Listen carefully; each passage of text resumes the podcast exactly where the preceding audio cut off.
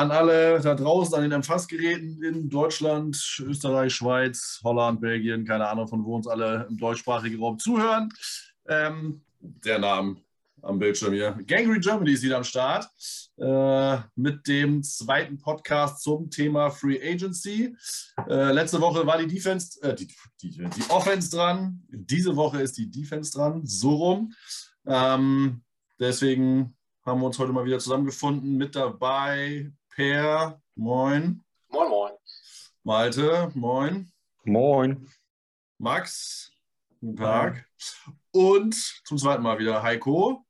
Von mir nochmal, auch nochmal ein herzliches Willkommen. Ich bin bei deinem Debüt oder Wiederdebüt, Comeback, wie auch immer ja nicht dabei. Von daher freut mich, dass du wieder da bist. Auch von mir ein herzliches Hallo. Und äh, du würdest auch gerne ein paar Worte sagen. Deswegen gebe ich mal ab. Äh, ganz schnell, ich will mich nur bedanken. Ganz viele Leute haben mir geschrieben, sei es per PN, sei es auf Twitter, als Kommentar bei Facebook oder sonst irgendwo. Äh, WhatsApp habe ich ganz viel bekommen äh, und haben mein Comeback quasi gefeiert und mir ganz nette Worte geschickt. Ich wollte mich nur bedanken. Ich habe nicht jedem ausführlich geantwortet, weil es war tatsächlich ganz schön viel und zeitweise überwältigend. Äh, damit habe ich nicht gerechnet. Deswegen, auch wenn ich nicht ausführlich geantwortet habe, sondern vielleicht nur mit einem Emoji oder so, vielen Dank, ist angekommen. I appreciate it. ja, sehr gut. Äh, äh, die äh, Heikos Fanschaft ist äh, wieder fröhlich. Das ist doch sehr gut.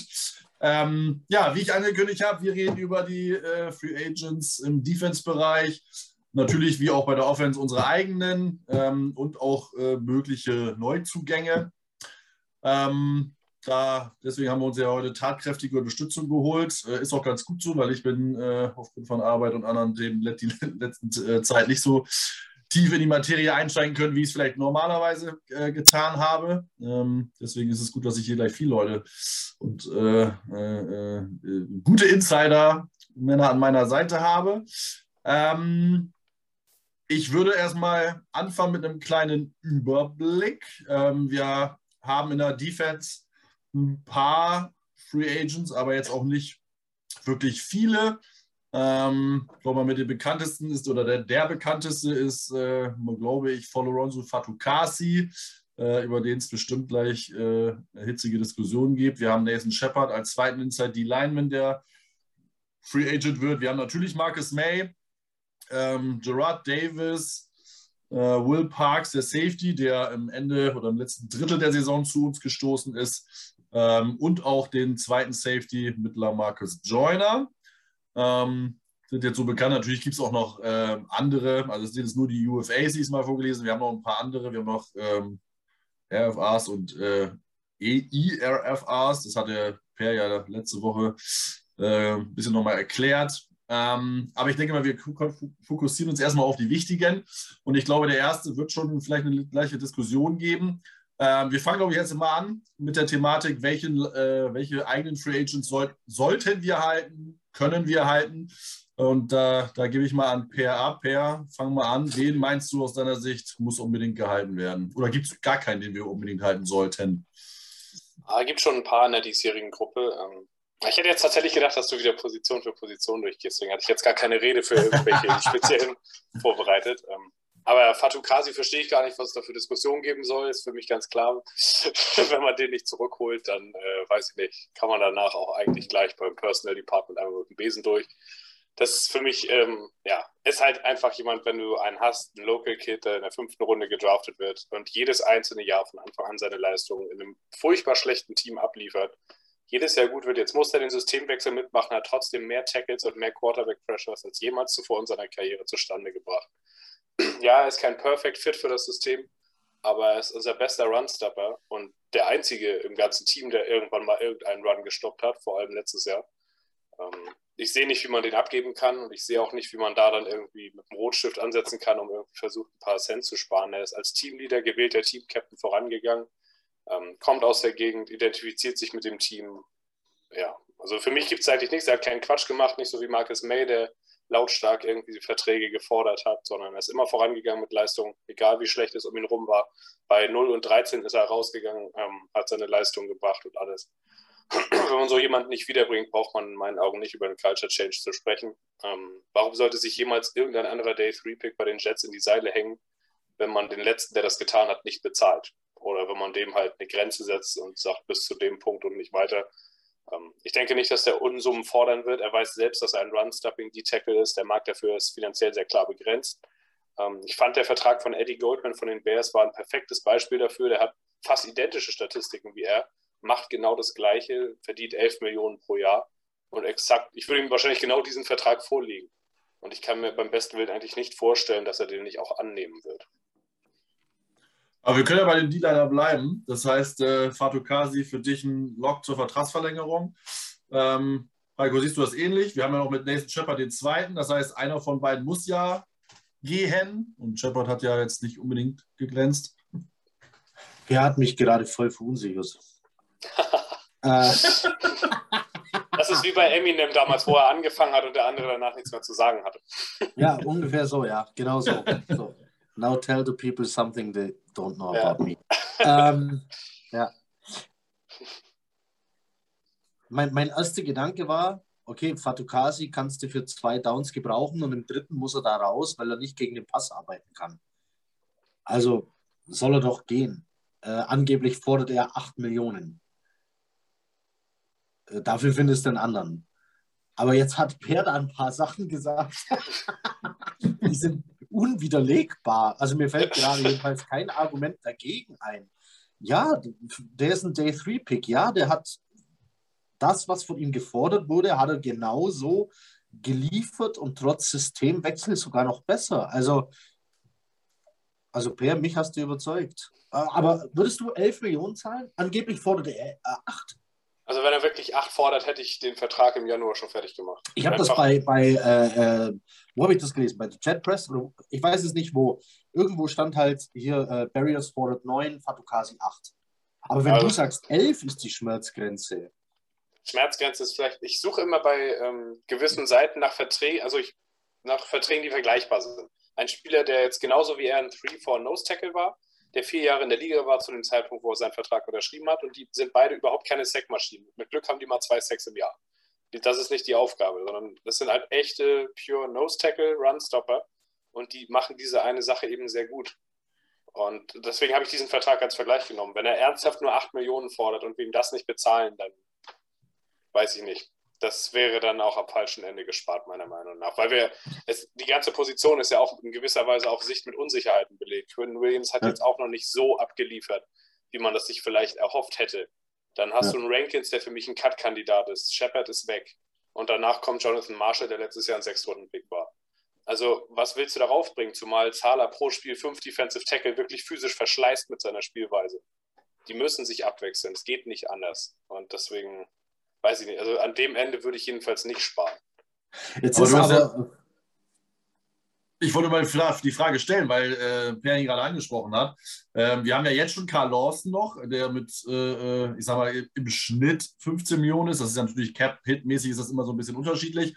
Ähm, wir haben JFM gerade erst verlängert, äh, wo du schon gut Geld drin hast. Äh, Quinn Williams ist nämlich die, ist die Gretchenfrage nächstes Jahr. Den werden wir mit Sicherheit äh, äh, die Option haben wir ja, ist ja fix, das, die werden wir ziehen, müssen wir ja noch nicht offiziell machen. Das musst du irgendwie kurz nach dem Draft machen, glaube ich, 2. Mai oder so ist die Grenze. Aber hat ähm, Joe Douglas ja jetzt äh, beim Combine-Interview schon erzählt. Und ich, ist halt die Frage, ob du dann Quinnen auch noch bezahlst. Wenn du dann vier hochbezahlte Spieler hast, dann hast du vielleicht noch einen hohen First-Round-Pick. Dann hast du, keine Ahnung, 55 Millionen Cap, alleine in der, nur in der D-Line. Ähm, ist da nicht die Frage, ob man einfach halt in sauren Apfel beißen muss und sagt, okay, ähm, so gut Fatukasi vielleicht auch ist, aber das muss irgendwie mit einem Third, Fourth oder Jonathan Marshall als Six Round im Second Year kompensiert werden, damit wir eben nicht so viel Kohle in der D-Line haben? Hier muss man, hier muss man vielleicht mal genau erklären, was die Jets eigentlich in der Defense gerade machen. Also die Jets haben vorher ein 3-4-System gespielt und sind dann gewechselt auf das 4-3 Base. So, das ist jetzt, was unter Salah gespielt wird. Wir brauchen also vier D-Liner. Salah steht drauf, dass über die D-Line der ganze Druck kommt. Deswegen konnte er auch letztes Jahr sagen, komm, ich verzichte auf hochkarätige Cornerbacks, ich verlasse mich auf die Jungs, die da jetzt stehen, weil ich habe ja auch noch dahinter zwei starke Safeties. Dass die natürlich beide dann irgendwann oder sogar drei Safeties dann auf der Injured Reserved Liste landen, kann er ja nicht vorhersehen, aber so funktioniert sein System. Also viel Power vorne an der Line. Die 55 Millionen also in die Line zu stecken, ist unter ihm und seinem System gar keine Schande. Ähm, und wenn du dir die Namen der Free Agents so anguckst und dann hinten mal auf Market Value klickst, was da Einzelne verdienen sollen, oder was zum Beispiel ja, Jungs wie Aaron Donald zum Beispiel verdienen, die auch D-Liner sind, ja, da sind 55 Millionen für vier Jungs absolut in Ordnung. Ähm, also du brauchst da vorne jedenfalls vier D-Liner, die alle was können und Druck auf den Quarterback ausüben können. Äh, ja, Lawson sollte hier noch zwei Jahre dabei sein. Das erste Jahr hat er jetzt verletzt verpasst. Quinnen Williams, 50 Option wird gezogen. Der ist also dieses Jahr noch dann. Franklin Myers hat wie lange ver verlängert? Zwei oder drei? Vier, glaube ich sogar. Vier ja, sogar. Ja, ja. Geil. Geil, weil Franklin Myers kann äh, notfalls nämlich auch innen spielen und ist momentan im Death Chart geführt als rechter Defensive End, also auf der anderen Seite wie Lawson. Ähm, also ich kann mir auch durchaus vorstellen, dass man noch einen Edge Rusher zieht, dem richtig Kohle zahlt oder im Draft einen billigeren holt. Äh, auch First Round verdient er dann in einem Jahr bei Pick 10 zum Beispiel, was verdient er? Dreieinhalb Millionen oder so. Und dann hast du in der Mitte Myers und Williams, außen Lawson und den Rookie. Ähm, das könnte zum Beispiel einer von den Georgia-Jungs sein. Das wäre schon eine geile D-Line. Und dann sind die Kosten dafür absolut in Ordnung, finde ich. Also vielleicht sieht es jemand komplett anders, aber ein kurzer Anruf dazu, weil ich auf das Argument vorbereitet war, weil ich äh, dachte, dass jemand damit kommen würde. ähm, Im letzten Jahr von Zala bei den 49ers als Defense Coordinator. Da haben die 49ers, ich habe extra bei Over the Cap recherchiert, 37 Prozent ihres Salary Caps in ihrer Defensive Line gehabt.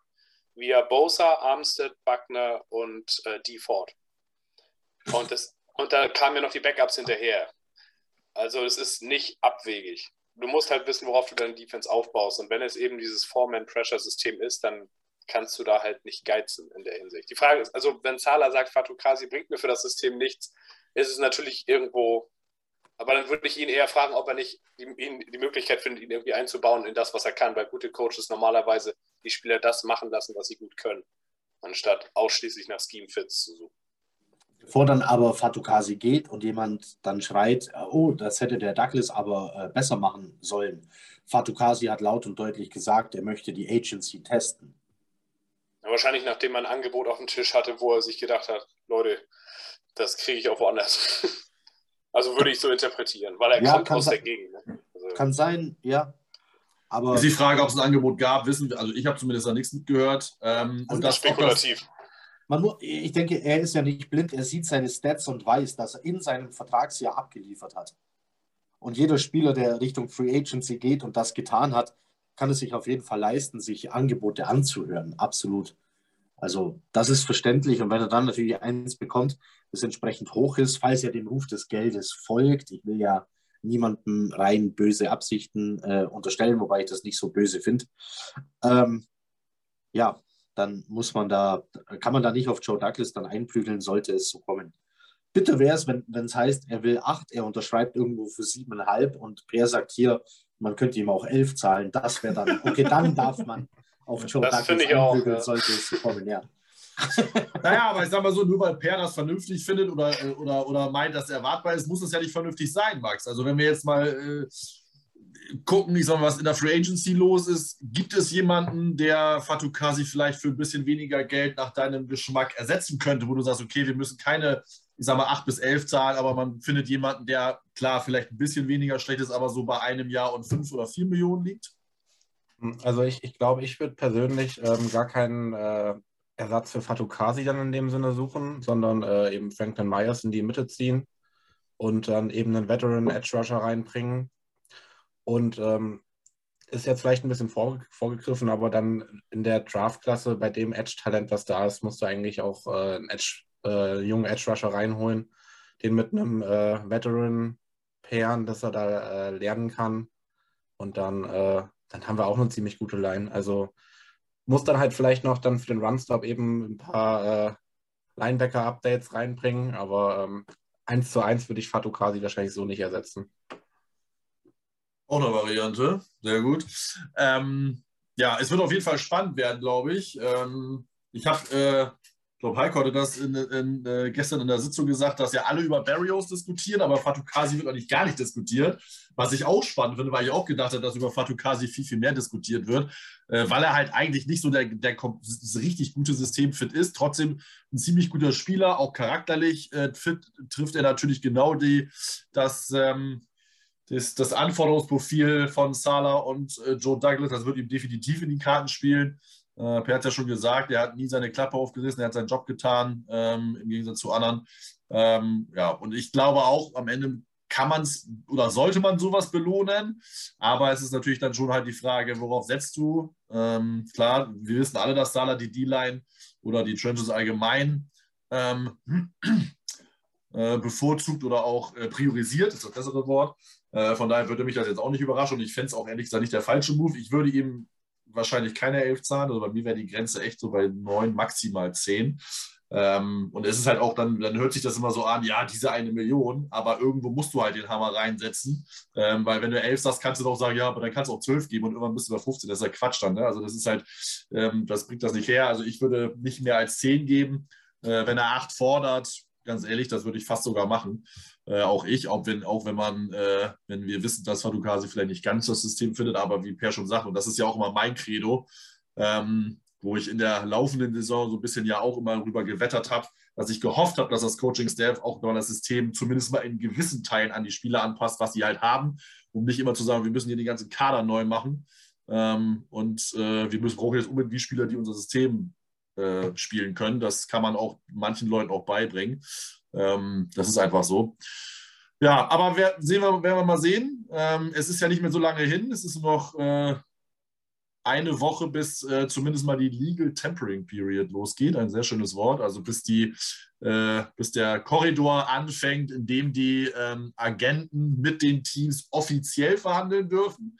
Ähm, klar passiert da auch vorher was. Ich glaube, da braucht man sich äh, nichts vormachen. Zumindest da wird man, äh, kann man schon mal den, den Zeh ins Wasser werfen und gucken, ob man ungefähr daran kommt, wo man sich das vorstellen kann. Deswegen wundert euch nicht, es wird im nächsten, in der nächsten Woche ähm, viel passieren, zumindest mal die ganze NFL betrachtet. Ähm, es werden Cuts kommen, es werden Trades kommen, es werden Vertragsverlängerungen kommen.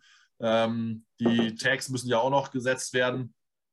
Heute haben die Browns David Njoku getaggt, also der, da wir halt Tight End Needy sind, der ist schon mal weg. Ähm, und äh, von daher, das wird jetzt auf jeden Fall sehr, sehr spannend werden die nächsten Tage und die nächsten zwei Wochen so und so. Genau, aber gucken wir mal. Ähm, ich fände es gar nicht schlecht, wenn wir Fatukasi halten, einfach auch für den Lockerroom und weil er ein guter Spieler ist. Aber am Ende muss Joe Douglas da eine Entscheidung treffen und einfach ist sie definitiv nicht. Ähm, also ja. Wir scheinen uns ja da äh, tatsächlich jetzt relativ ein, äh, einig zu sein. Aber jetzt nehmen wir mal an, wir können ihn nicht halten. Habt ihr dann, wir sind ja Thema Free Agency, Habt ihr jemanden gefunden, wo ihr sagt, dann den? Ja, also, die Liste, jetzt komme ich nämlich dazu, was ich äh, vor Aufnahme äh, nicht sagen wollte, aber ich habe hier versucht zu gucken, welche Spieler in Frage kommen. Und im Gegensatz zu Offense, wo es natürlich ein paar große Namen gab, bin ich hier erschlagen worden. Guckt dir mal an, was für Typen da Free Agent werden. Klar, die haben alle ihr Alter vielleicht teilweise, aber da sind ein paar richtige Kracher dabei und zwar auf allen Positionen. Und du könntest hier den ganzen Cap Space, den die Jets frei haben, in zwei oder drei Spieler stecken. Dann, dann wäre vorbei. Solche Namen sind hier auf dem Markt. Also habt ihr jemand gefunden?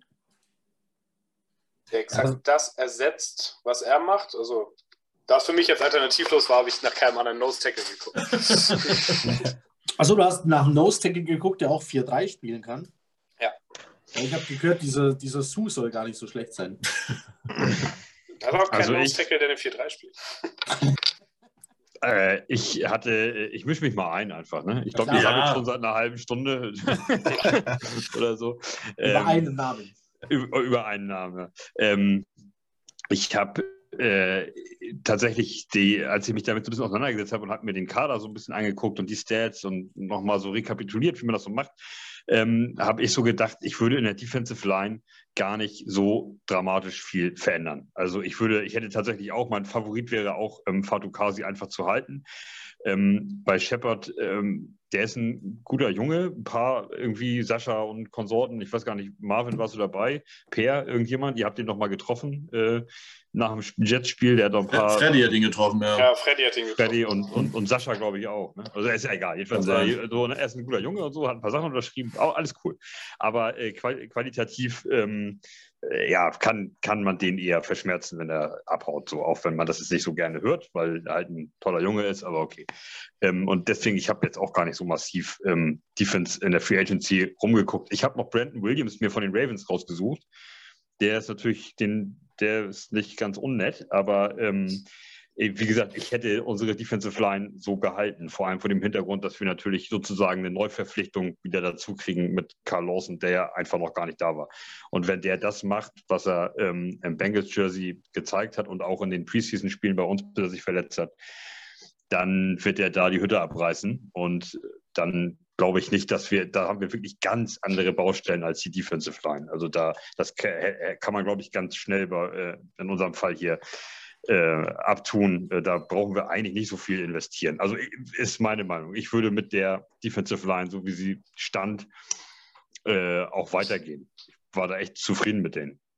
Und warum soll man das nicht mal äh, auch, äh, auch mal machen? Also wenn die ihren Job gut gemacht haben, äh, dann kann man doch auch mal sagen, wir geben euch, ihr bleibt so zusammen, Jungs, und macht weiter. So, und dann verändern wir dahinter viele Sachen, die dann einfach viel besser funktionieren und dann haben wir auch eine starke Defense äh, auf dem Feld.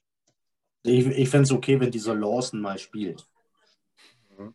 Also ich würde nicht nichts ändern. ich würde den Lawson mal spielen lassen, wenn er, wenn er dann fit ist. Das fände ich ganz cool. Aber ja, ich glaube, der macht die, die, die Line auch instant besser. Wenn du, wenn du einen Pass-Rusher auf dem Level hast, äh, in der Hoffnung, dass er natürlich genauso zurückkommt, äh, wie er vor der Verletzung war, machst du die ganze Line besser, ob jetzt da Fatukasi mit drin steht oder nicht.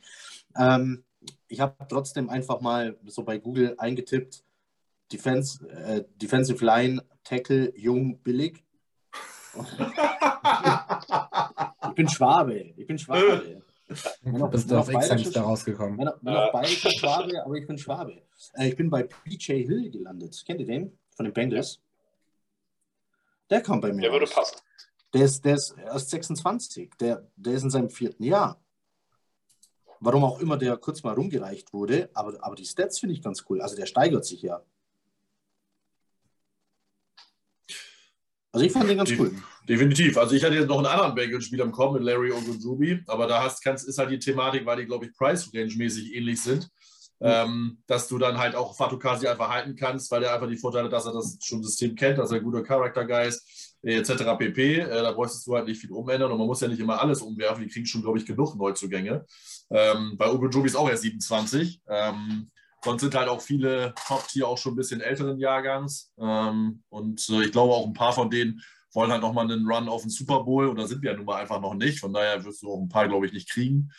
Ähm, ist auf jeden Fall eine interessante Gruppe. Ähm, ich glaube aber wirklich, dass, äh, aber wir sind uns ja fast einig, dass es, glaube ich, die beste Variante wäre, ihn zu halten ähm, zumindest wenn man sich da preislich einigen kann.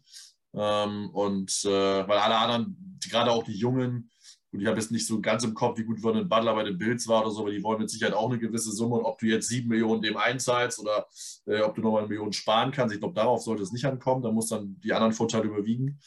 Ähm, ja, von daher ist äh, die dann schon mal interessant, aber ich glaube, wir sollten da in dem Fall nicht so viel, so viel ändern. Und ich glaube auch, dass wir mindestens, dass wir einen Pass-Rusher noch erste oder zweite Runde draften. Ähm, das wird wahrscheinlich sehr, sehr wahrscheinlich passieren. Ähm, also ich, vielleicht mal ganz ja. kurz, also ich muss ehrlich sagen, ähm, ich fände fast die Variante mit ähm, Fatukasi nicht verlängern ähm, und äh, einem Veteran Edge. Ist, der Name ist mir da eigentlich fast egal, ob das dann im Endeffekt irgendwie ein, ein Von Miller oder Chandler Jones ist, vielleicht für, für ein Jahr, so typischer Joe Douglas-Vertrag und dann eben in der ersten oder zweiten Runde einen, einen aus der starken Edge-Klasse holen. Ähm, Wäre eigentlich fast mein liebstes Szenario. Ähm, ja, aber ich sag mal, wenn man Fatukasi hält, ähm, dann äh, ist es, also ich, ich, mir wird es halt einfach gefallen, glaube ich, wenn Franklin Myers ähm, seine, seine Zerstörerwut äh, von der, von der Interior-Line ausüben würde. Und ich glaube, das kann er auch noch ein bisschen besser als auf der Edge und dann auf der Edge äh, eben Platz ist für einen, für einen jungen Edge-Rusher, der sich eben mit einem Veteran, wie eben, ja, wie eben schon gesagt, Von Müller, vielleicht auch Randy Gregory äh, da so ein bisschen abwechselt und wenn Carl Lawson dann äh, fit ist, dann haben wir eine richtig starke Line. Ja, ich hatte das vorhin erst verwechselt, genau, weil JFM hat ja diese Saison auf Edge gespielt und davor die Saison auf Interior, richtig? Nee, das ist nicht ganz, also Interior ist das falsche Wort. Es war halt vorher eine Ja. 3-4. Ja, ja, Er gut. hat jetzt eine 5-Check Ja, ja. gespielt und davor eine 3-Check. Also Ja, ja, ein okay. äh, statt Außenschulter Guard, Außenschulter Tackle. Ja, ja. ja, weil ich ihn davor die Saison halt viel, viel stärker fand als die Saison. Ähm, und ich glaube auch, dass er, dass er Inside ein bisschen, bisschen besser aufgehoben wäre. Aber es ist nur. Dann brauchst du aber einen zweiten Edge. Also du kannst dann Lawson dann nicht alleine stehen lassen und auf der anderen Seite wäre dann wer Bryce Huff, oder? Also Ja, Bryce Da Huff, musst du im Draft ran. Das ist Ja. dann so. Bryce Ja, Huff, genau. Bryce Huff, Riesenrespekt, was der als undrafted äh, Spieler da geleistet hat. Und äh, das ist mit Sicherheit einer, den kannst du da behalten und dann als entsprechend Backup jederzeit reinbringen. Per sagte schon, das System verschleißt Spieler da vorne. Du brauchst also sowieso eine gewisse Tiefe an der Line und dann kannst du da auf jeden Fall arbeiten. Per, ich habe eine Frage an dich. Adrian Franke hat heute noch einen Namen äh, reingeworfen äh, als ja, er hat es als quasi Sleeper betrachtet äh, in der Free Agency und es ist ein San Francisco-Spieler, deswegen bin ich hellhörig geworden. DJ Jones. Arden Key. Ja, das ist auch ein Edge Rusher. ja. Das weiß ich nur nicht, ob Douglas das machen würde, weil der halt eine lange Geschichte an persönlichen Problemen und Charakterauffälligkeiten und sowas hatte. Also der hatte ein Talent, also der hatte First Round Talent, ist dann aber weit gefallen im Draft, wurde dann noch entlassen bei den 49ers wieder aufgenommen. Also das Talent ist nicht die Frage, nur passt er halt charakterlich in das, was Douglas machen würde. Das also. Adrian, Adrian Franke hat ihm unterstellt, er hätte sich gefangen und deswegen wäre er auf dem Platz und auch neben dem Feld jetzt äh, quasi brauchbar. Und da dachte ich mir, 49ers würde passen, das heißt, Salah kennt ihn, Defensive End ist er und wenn er Zahlen liefert. Aber ja, ich, also ich würde Draft bevorzugen. Irgendeinen von Georgia, mir egal. Irgendeinen D-Liner von Georgia, passt schon. Egal, ob der äh, Tackle oder End ist. Nimm einen von Georgia. irgendwas mit diesen rot-weißen Trikots, da wir brauchen da was. Also, also der Combine war ja absurd. Das war ja also ein Witz. Da müssen entweder sind da alle Uhren und Wagen kaputt oder Werden immer schneller, die Leute. Aber, Also ich hätte äh, ehrlich gesagt, dass die das nicht so viel ernst nehmen, ehrlich gesagt, ohne, jetzt, ohne dass wir jetzt abzuschweifen wollen. Aber ich hätte gedacht, dass, dass da nicht so krasse Zahlen rauskommen, weil ja auch Headcoaches zum Teil nicht da sind, etc. pp. Er ist da der große, die mögliche Streik. Also da haben die das aber schon viele sehr ernst genommen mit den Leistungen. Also Respekt. Malte. Äh, ist äh, wie, also meint ihr nicht, dass man mit Bryce Huff weitergehen kann? Ich hatte eigentlich in meiner romantischen Vorstellung Huff und Lawson äh, auf den Edges. Findet ihr, Huff ist, ge gehört ausgetauscht gegen Rookie oder sowas? Also ich fand den eigentlich ziemlich geil. Also ich, ich hätte den, ich hätte den einfach erstmal weiterlaufen lassen mit Lawson zusammen.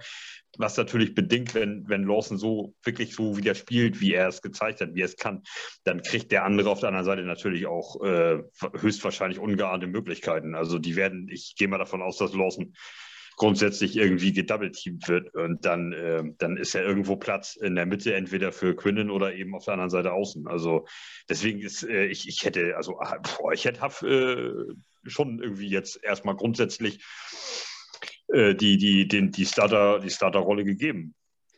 Das ist keine Entweder-Oder-Frage. Dafür benötigen, also in einem gewöhnlichen Spiel, also wir haben ja eine Four-Man-Front, für diese vier Positionen setzt Salah neun bis zehn Spieler in einem Spiel ein. Mit einer unterschiedlichen Snap-Verteilung. Einfach, weil sein System ist ein One-Gap-Go-System. Diese vier Leute attackieren jeden einzelnen Snap durch ein vorher definiertes Gap. Das macht kaputt. Das ist ein schwereres Assignment, als wenn du jetzt meinetwegen ein Two-Gapper bist, der wartet und erst guckt, in welche Richtung das eigentlich losgeht.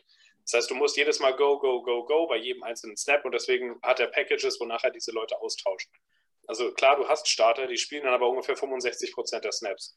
Also du brauchst neun bis zehn Mann tief diese Rotation in der D-Line. Deswegen würde ich das gar nicht ausschließen.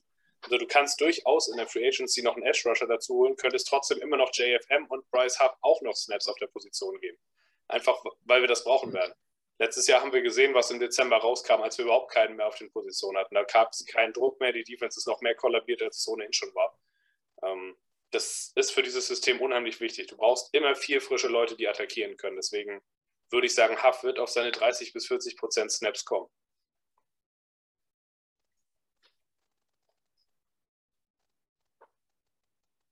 Ja, also ich glaube auch, dass wir definitiv, also wir werden auf jeden Fall einen Rookie sehen. Ich glaube, selbst wenn wir in der Free Agency zuschlagen, ich weiß nicht, wer das bei Twitter gepostet hat, aber ich glaube, es war, war es Conor Rogers, weiß ich nicht.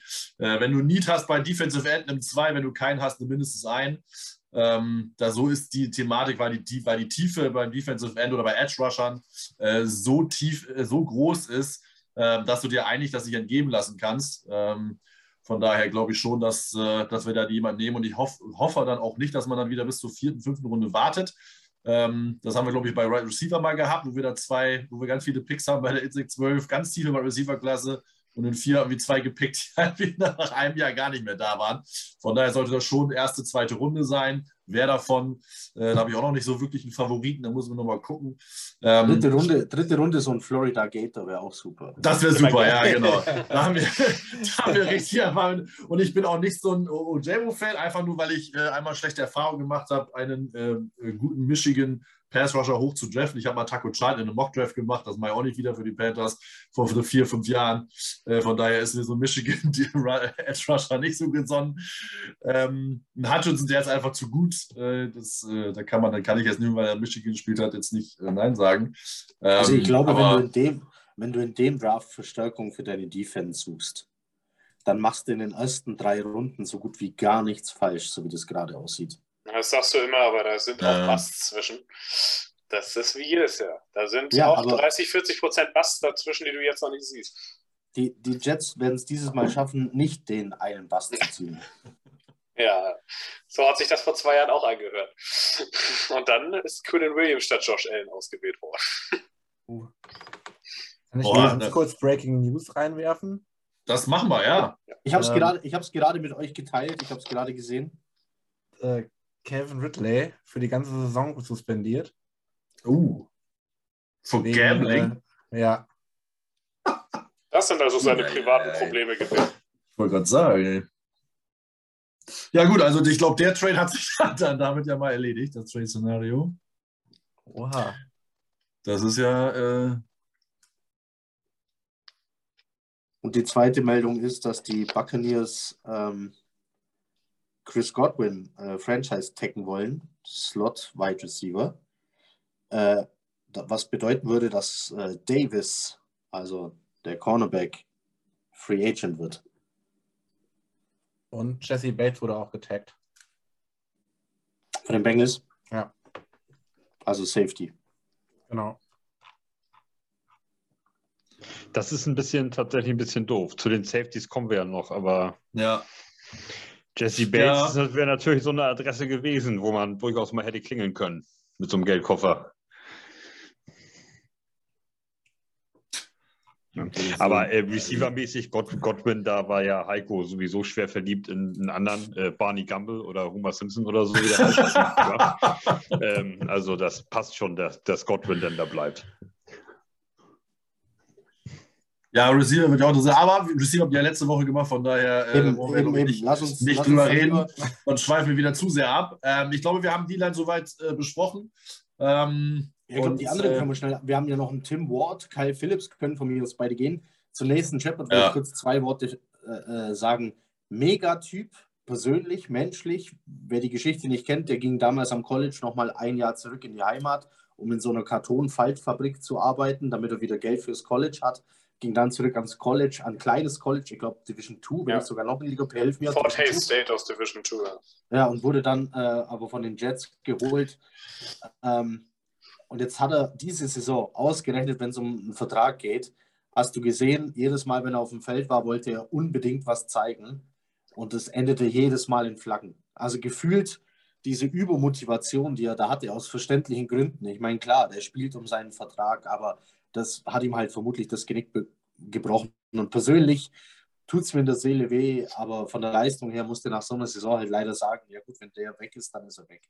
Ja. Ich hoffe, ich hoffe, er kommt woanders unter und wird glücklich, um Gottes Willen, aber Ja, das ist genau die Thema. Deswegen hat man ja auch zum Beispiel Jonathan Marshall gedraftet, einfach nur, um halt wieder Reinforcements, wie man so schon sagt, die Line zu haben und junge Leute ranzuholen, ähm, die dann vielleicht auch eine Chance bekommen, weil einfach irgendwelche auch mal weg müssen. Da muss ja eine gewisse Rotation rein. Äh, und Shepard war halt einfach zu, zu flaggenintensiv, das ist einfach so. Ähm, Tim Ward hat zum Teil ganz gute Ansätze gehabt, da bin ich mir gar nicht sicher, ob der wirklich weggeht.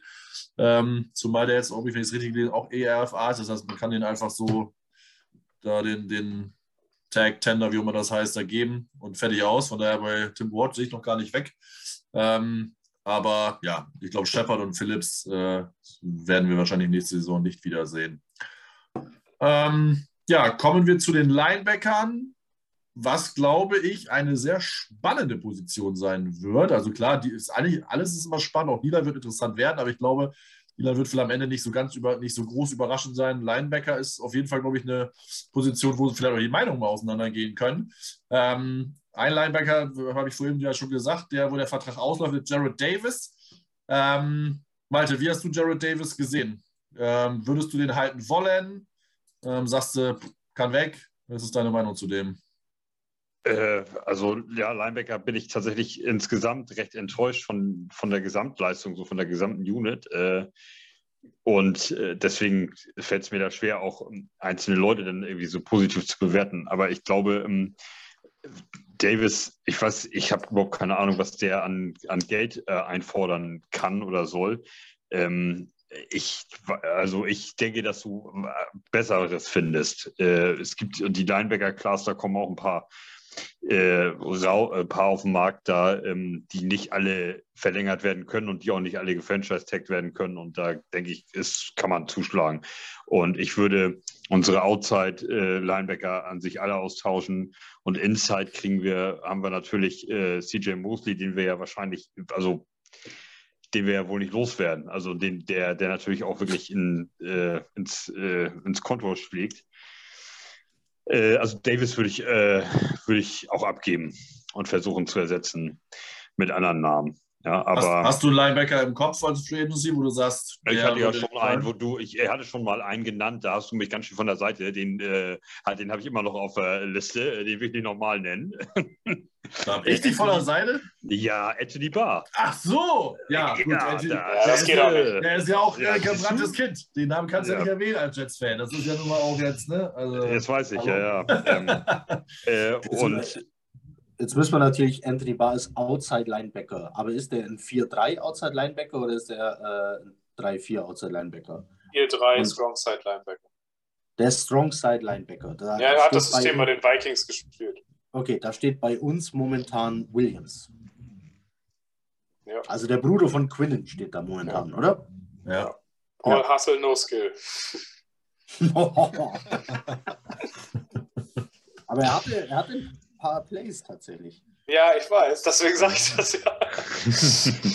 aber, aber ich will ja Malte nicht an den, Kopf fahren. Max, siehst du das ähnlich? Würdest du auch, äh, findest du Anthony Barr interessant? Wie siehst du die Linebacker-Position? Ich war noch mal eben kurze Info. Ich habe das äh, über, die, unsere, über unseren Twitter-Account ja auch schon gepostet, dass Quincy Williams sich aufgrund von Player Performance Escalator, äh, also da jeder je nachdem, wie man spielt als Spieler und wie viel und zeitlich äh, man äh, Playing Time ist das natürlich, also spielt ja eine Spielzeit an, hat er sich halt eine äh, Gehaltserhöhung erarbeitet äh, und geht jetzt von 965.000 auf 2,54 Millionen.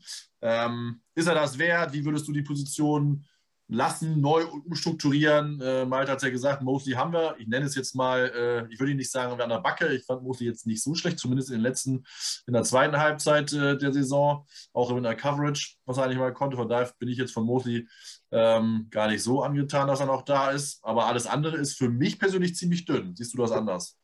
Äh, sehe ich ähnlich. Ähm, also ich, ich wäre fast dafür, ähm, also Mosley als auf jeden Fall als äh, Mittellinebacker gerne starten lassen. Ähm, aber auf allen anderen, also Sam und äh, Will, musst du eigentlich was tun. Und ähm, Quincy Williams kannst du dabei gerne äh, behalten. Ich meine, der verdient jetzt nicht die Welt. Den kannst du äh, als Backup immer noch gerne im Team behalten.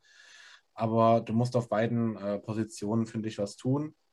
Ähm, wer mir da vielleicht so ein bisschen in den Sinn kommt, ist von den Falcons. Äh, entschuldigt mich, dass ich den Namen ablese äh, Olokun Foyesade. Andersrum. andersrum, andersrum, ja. Feuersade Olokun.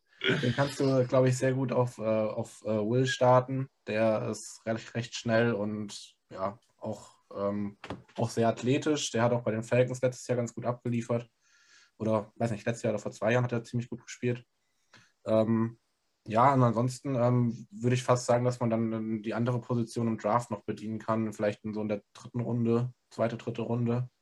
Ähm, und mit Quincy Williams eben trotzdem noch in die Saison geht, um den einfach als, als Wettpräsenz noch auf Linebacker zu haben.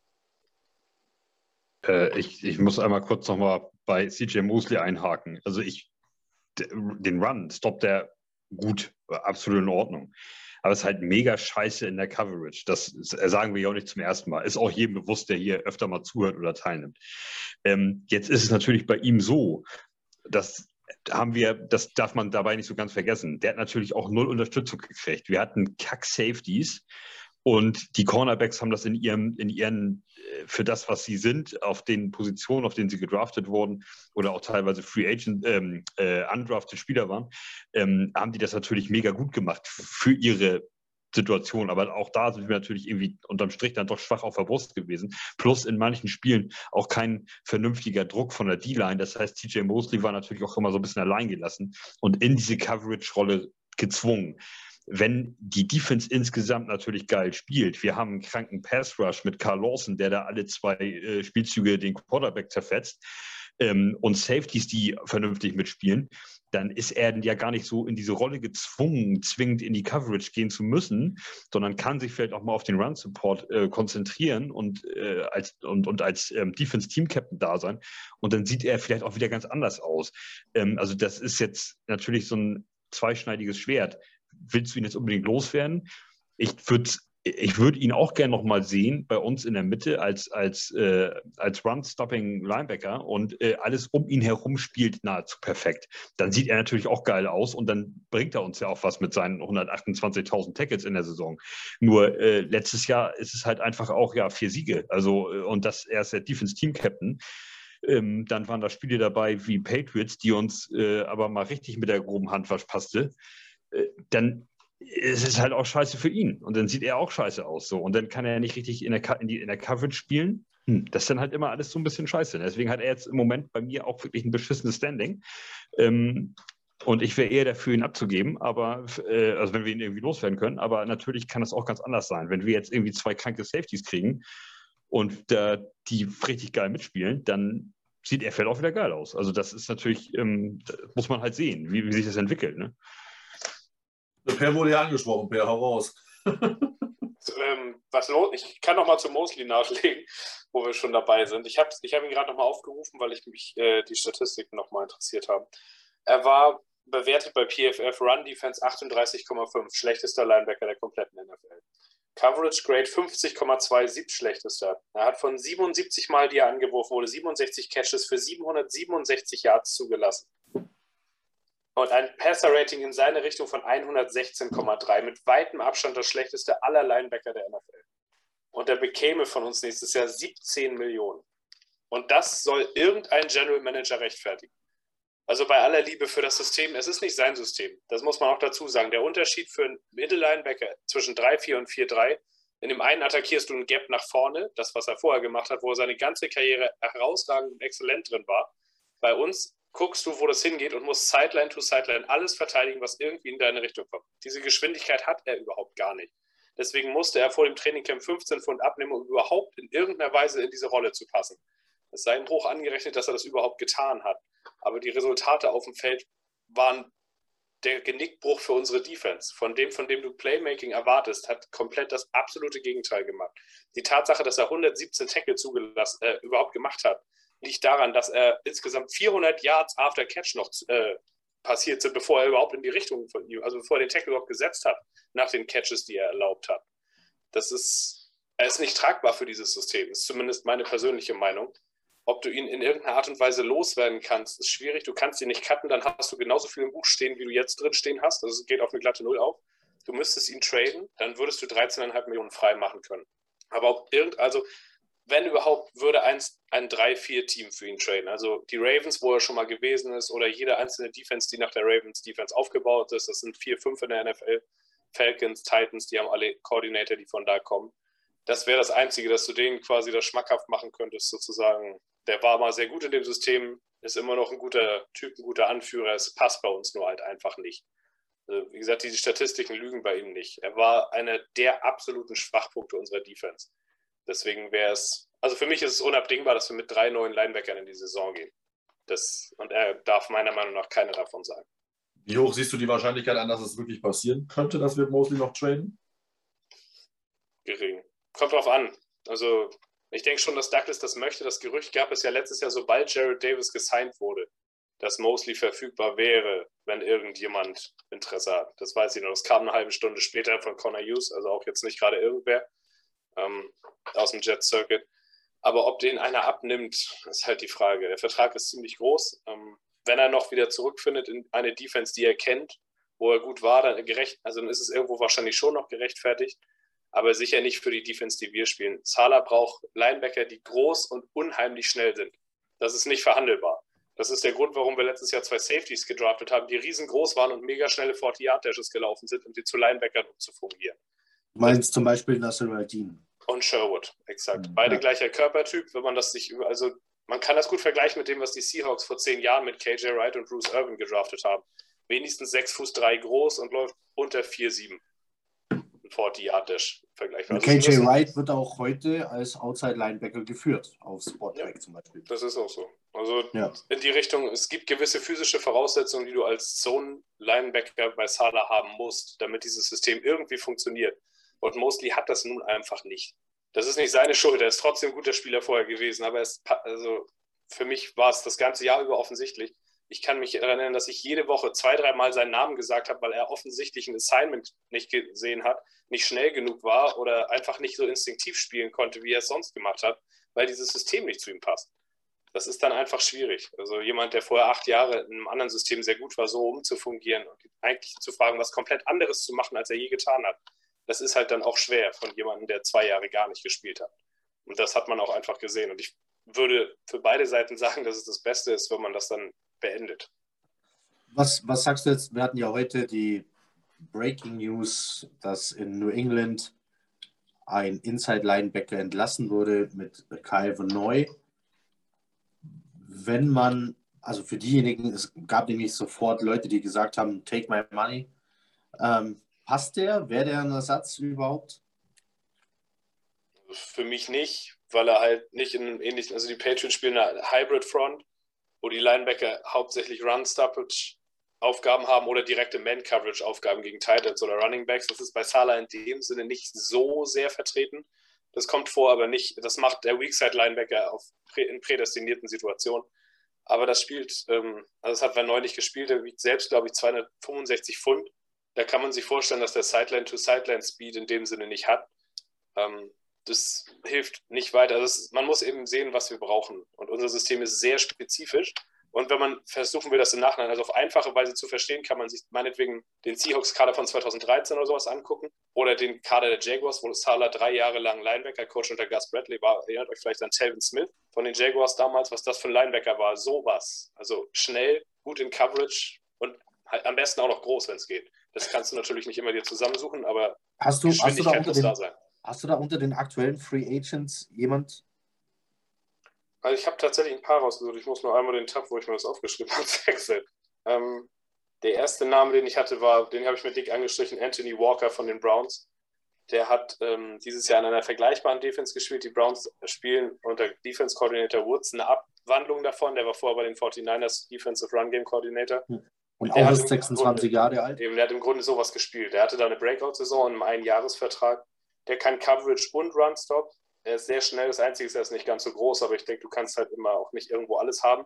Aber zumindest gewisse Dinge sind da. Er wird ein ähnliches Playbook schon kennen.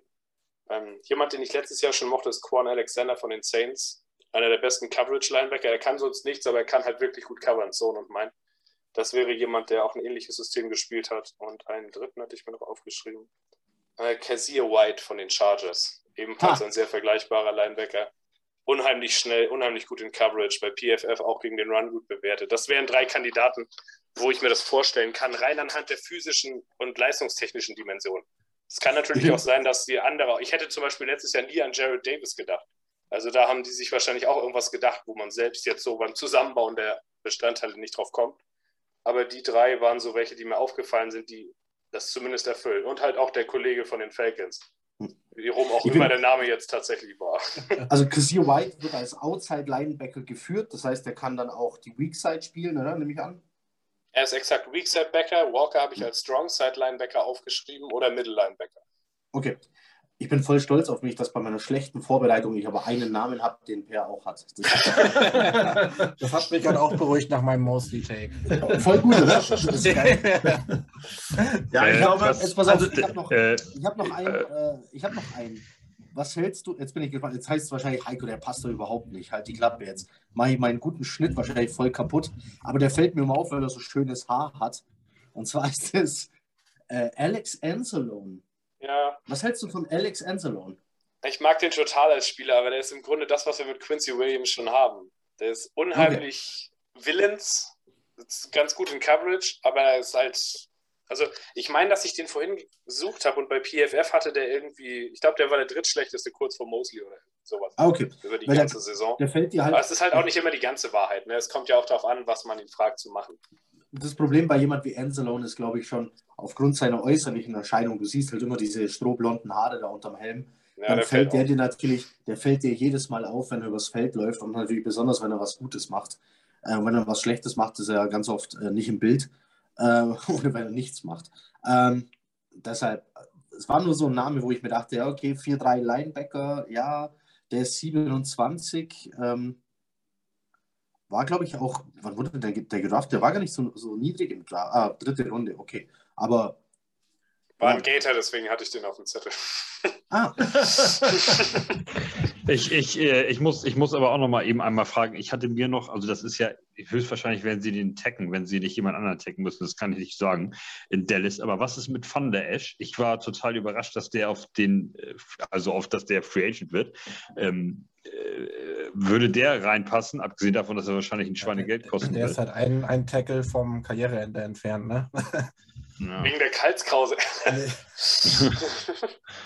Nee. also der ist eigentlich, der ist so ein komischer Fall. Der hatte eigentlich, der hatte ein überragendes Rookie-Jahr und danach ist es bei ihm irgendwie, hat es sich auf so einem unterdurchschnittlichen Level eingependelt. Also der ist mehr Name als Game irgendwie. Also zumindest wenn man sich so seine Statistiken anguckt, ist es danach irgendwie mal schlechter geworden. Aber rein auf dem Papier passt er halt, der war athletisch eine Ausnahmeerscheinung, ist zu Recht sehr früh gedraftet worden. Auf dem Papier erfüllt er einige der Voraussetzungen. Hat auch in der 4-3 Outside-Backer gespielt, aber weiß ich nicht. Also kann natürlich sein, dass man dann denkt, das ist ein Reclamation Project, wo du vielleicht ein Jahr 8 Millionen, ähnlich wie Jared Davis letztes Jahr, so jemanden holst in der Hoffnung, dass du den dir zurecht und zurückbiegen kannst. Aber wird man sehen. Also es hat seinen Grund, warum der Free Agent wird. Der hat nach seinem ersten Jahr nicht mehr so mega viele gute Sachen gemacht. Er fällt halt auf mit dem Nackenschild. Das ist halt faszinierend. Ja, das ist einfach cool für Linebacker. Ich glaube, bei Georgia hat das auch einen übrigens. Draft einfach einen von Georgia, haben wir auch einen Linebacker verpasst. Ja, ich glaube, der Tindall hat das, ne? Hat der Tindall das nicht gehabt? Ja, ja genau, Tindall. Ja, der hat, glaube ich, den Nackending. Also ich glaube, Linebacker, ähm, äh, wie gesagt, wir brauchen auf jeden Fall, glaube ich, mindestens zwei, ähm, mindestens ein Free Agent, mindestens einen Draft, glaube ich auch, ähm, dass da was kommt. Äh, ich persönlich finde noch Devondre Campbell von den Packers eigentlich ganz cool. Der würde zumindest auch staturmäßig reinpassen. 6'3, 234 Pfund. Ähm, hat jetzt äh, zwei Jahre lang ganz gut, äh, also ist ja ein Atlanta Falcons Draft Pick, war dann in Arizona, war letzte Saison bei den Packers. Äh, und letztes Jahr hat er richtig abgerissen. Arizona war der aber auch nicht so scheiße. Ich habe ehrlich gesagt, der war kacke, aber der war gar nicht so schlecht. Er hat auch 99 Tackles gehabt. Das hatte ich gar nicht so im Blick. Also Devon Campbell gefällt mir nicht noch ganz gut. Und wie gesagt, äh, wenn wir mal äh, Per als Maßstab nehmen, die Maße, die er gesagt hat, dann passt er halt genau rein mit 6'3 und 2'34. Und der kennt ähm, Ulbrich. Er wurde halt genau. also bei den Falcons. Also die Verbindung Correct. ist da. Ich habe ihn nicht aufgezählt, weil ich glaube, dass der 13, 14 Millionen pro Jahr kriegt. Und ich weiß nicht, ob Douglas das macht, wenn du halt mostly nicht losgeworden bist. Genau, da er halt sehr gut war, ist er, kann er natürlich fordern, aber er würde zumindest mega das, äh, das Anforderungsprofil treffen. Äh, von daher, ich bin gespannt, was auf Linebacker passiert. Ähm, ich glaube, es ist, wird die interessanteste Position in dieser Free Agency. Ähm, ich glaube nicht, dass wir Mosley loswerden. Also ich glaube, den werden wir nächstes Jahr sehen äh, mit 17,5. Ähm, aber die beiden anderen Positionen werden mit Sicherheit ja, definitiv ziemlich anders aussehen. Noch jemand was dazu zu sagen? Glaubt ihr noch an Blake Cashman? Bei, bei Madden, Bitte ja. nicht. Ja, bei Madden ja, ne? da ist er immer richtig schön schnell und so. Ich habe ich hab bei, bei Madden habe ich aus dem Jungen den 99er gemacht. Also ohne Probleme. Gegen dich habe ich schon gespielt, du cheatest auch die ganze Zeit. Ich habe irgendwann rausgefunden, wie man effektiv blitzt. Und deswegen sind 16 Sacks in einem Spiel keine Seltenheit. Ja, gut. Kommen wir mal von äh, gecheateten Menschen wieder zurück zur realen Football-Realität. Also Linebacker wird interessant. Ähm, für alle, die es äh, gerade hören, da wird bestimmt auch einiges passieren. Auch im Draft gibt es ja ein paar, ähm, die da interessant wird, wenn wir wieder eine Georgia ansprechen mit einer Kobe Dean unter anderem, äh, Devin Lloyd von Utah ähm, und es gibt noch einen Georgia Linebacker, glaube ich, wenn ich im Kopf habe. Tindall, den wir gerade hatten. Ja, genau, Tindall. auch noch. Ja, genau. Walker. War, war der noch? Nee, Genau, der, genau, nee, ich, David Lloyd war das, den ich immer verwechselt habe, wo ich ihm dachte, wäre Georgia, weil er auch ein rotes Trikot manchmal anhat, aber er spielt ja bei Utah oder hat bei Utah gespielt. Äh, auch ein interessanter, interessantes Prospect auch noch. Da gibt es ein paar. Es gibt noch den von, war der Montana State, der Anderson? Ja, das, genau. das ist mein Ja. absoluter Favorit. Genau, das ist ja Pers, hab ich, äh, da habe ich jetzt mal geluschert und da habe ich jetzt mal gecheatet, weil das ist, äh, der äh, passt nämlich richtig ins Profil. Jetzt hat bei Combat, glaube ich, auch ganz gut abgerissen. Also es gibt da einige. Wer ist das? Von wem? Troy Montana, Anderson.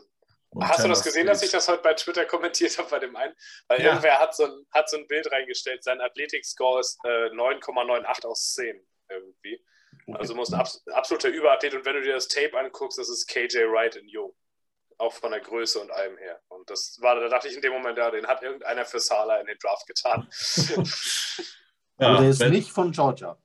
Nee, Montana State. Verrückt. FCS. Ja. verrückt. Einfach verrückt. Gibt es andere Linebacker außer Georgia? Es ist, äh, ja, ist es so. Ja, kommen wir äh, nach den Linebackern zu der Secondary. Ähm, und ich glaube, wir fangen mal mit der schwieger, schwierigeren Position an, nämlich Safety.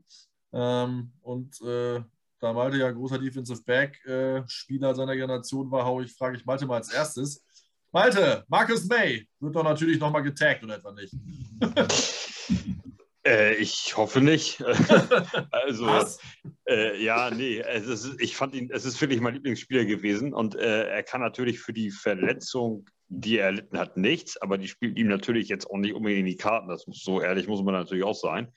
Ähm, und die, ähm, äh, diese Off-Field-Issues, die er dann jetzt entwickelt hat, die vorher ja eigentlich weniger Thema bei ihm waren, eigentlich gar nicht und jetzt ja da irgendwie ähm, verschwiegen hat, dass er von der Polizei angehalten wurde und sowas, ähm, das ist natürlich jetzt irgendwie nicht so geil. Und das ist natürlich dann auch, Per hat äh, irgendwann letztens gesagt, ich weiß nicht, ob es nur zu mir oder in einem Podcast war, aber das ist natürlich auch vertrauensmäßig, äh, es ist natürlich auch jetzt eine ganz schwierige Ebene, wie, wie, wie, wie jetzt der Arbeitgeber mit dem Angestellten da irgendwie großartig umgehen kann. Ne? Also ehrlich zu den Jets ähm, hätte er immerhin sein müssen. Ne? Und dann kann man ihn da ja auch irgendwie rausbuxieren oder sowas. Aber das war natürlich irgendwie auch scheiße. Und ähm, ja, und halt die Verletzung war, ist natürlich auch übel.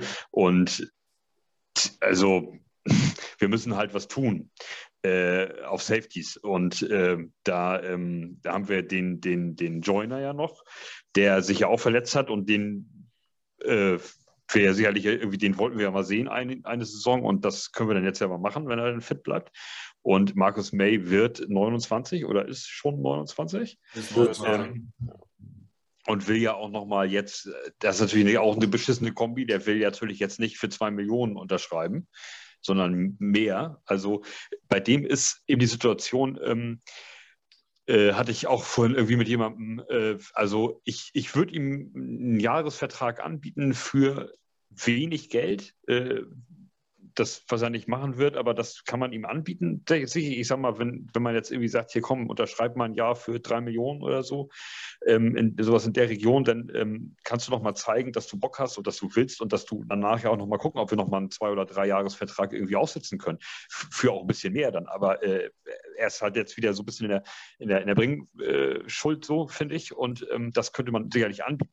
Wenn er jetzt kommt und will jetzt den Vierjahresvertrag unterschreiben und 10 Millionen im Jahr verdienen oder Summe X, ja, da, dann wäre ich, äh, obwohl das tatsächlich mein Lieblingsspieler auch war, auch als Jamal Adams da war, ähm, weil er da einfach ähm, im Schatten unterm Radar durchgeflogen ist und immer stabile, gute Leistungen gezeigt hat, ähm, ist, ist er für mich aber disqualifiziert einfach. Aber das liegt aufgrund des Alters und ähm, den Vertrag, den er haben will oder äh, den, den er jetzt natürlich, er will jetzt noch mal einmal kritisch Geld verdienen und das ist für mich halt eben jetzt so eine Disqualifikation einfach.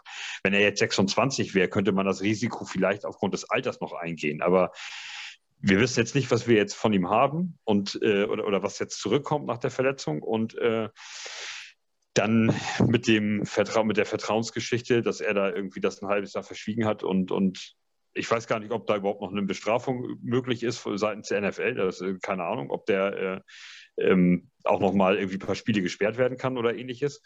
Ähm, das habe ich jetzt tatsächlich überhaupt nicht auf dem Schirm, aber das ist ja sogar auch noch möglich. Ähm, also also für mich ist er raus. Für mich brauchen wir neue Safeties, also auf allen Ebenen. Den Joiner würde ich äh, schon ganz gern noch mal sehen. Ähm, aber trotzdem wäre ich jetzt nicht traurig, wenn wir zwei Safeties uns irgendwie nochmal holen, ähm, Free Agent und Draft meinetwegen in der Kombination, dass wir da mal gucken können, ob wir irgendwie besser aufgestellt sind, als wir es waren. Max, wie ist dein Plan? Ja, also May würde ich auch auf jeden Fall äh, versuchen loszuwerden ähm, beziehungsweise einfach nicht verlängern. Ähm, ich muss sagen, bei den äh, Free Agent Linebackern ähm, hat man eben Marcus Williams wahrscheinlich als beste Option, die auf dem Markt ist. Äh, hat eigentlich, äh, ja, ja, ähm, hat eigentlich seit der Rookie-Saison sich äh, sehr gut entwickelt, wenn man mal dieses äh, Minneapolis Miracle Play da rauslässt. Ja. War ja, ne? Ich habe mir überlegt, ja, das, war ja mit, dem, mit dem Nicht-Tackle, ne? Ja, ja genau. Aber ansonsten ist er sehr, sehr gut. Ähm, das wäre jemand, den ich mir vorstellen kann, der wird sich aber auch kosten lassen. Ähm, ansonsten, ich hatte, habe da auch schon ein, zwei Leute im Draft, die ich sehr interessant finde. Ähm, ja, Jesse Bates ist raus, äh, Tyron Matthew wirst du wahrscheinlich nicht bekommen. Und oh.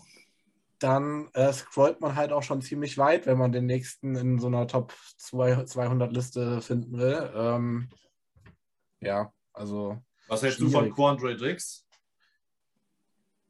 Weiß ich nicht. Der, Seahawks, der Seahawks Safety?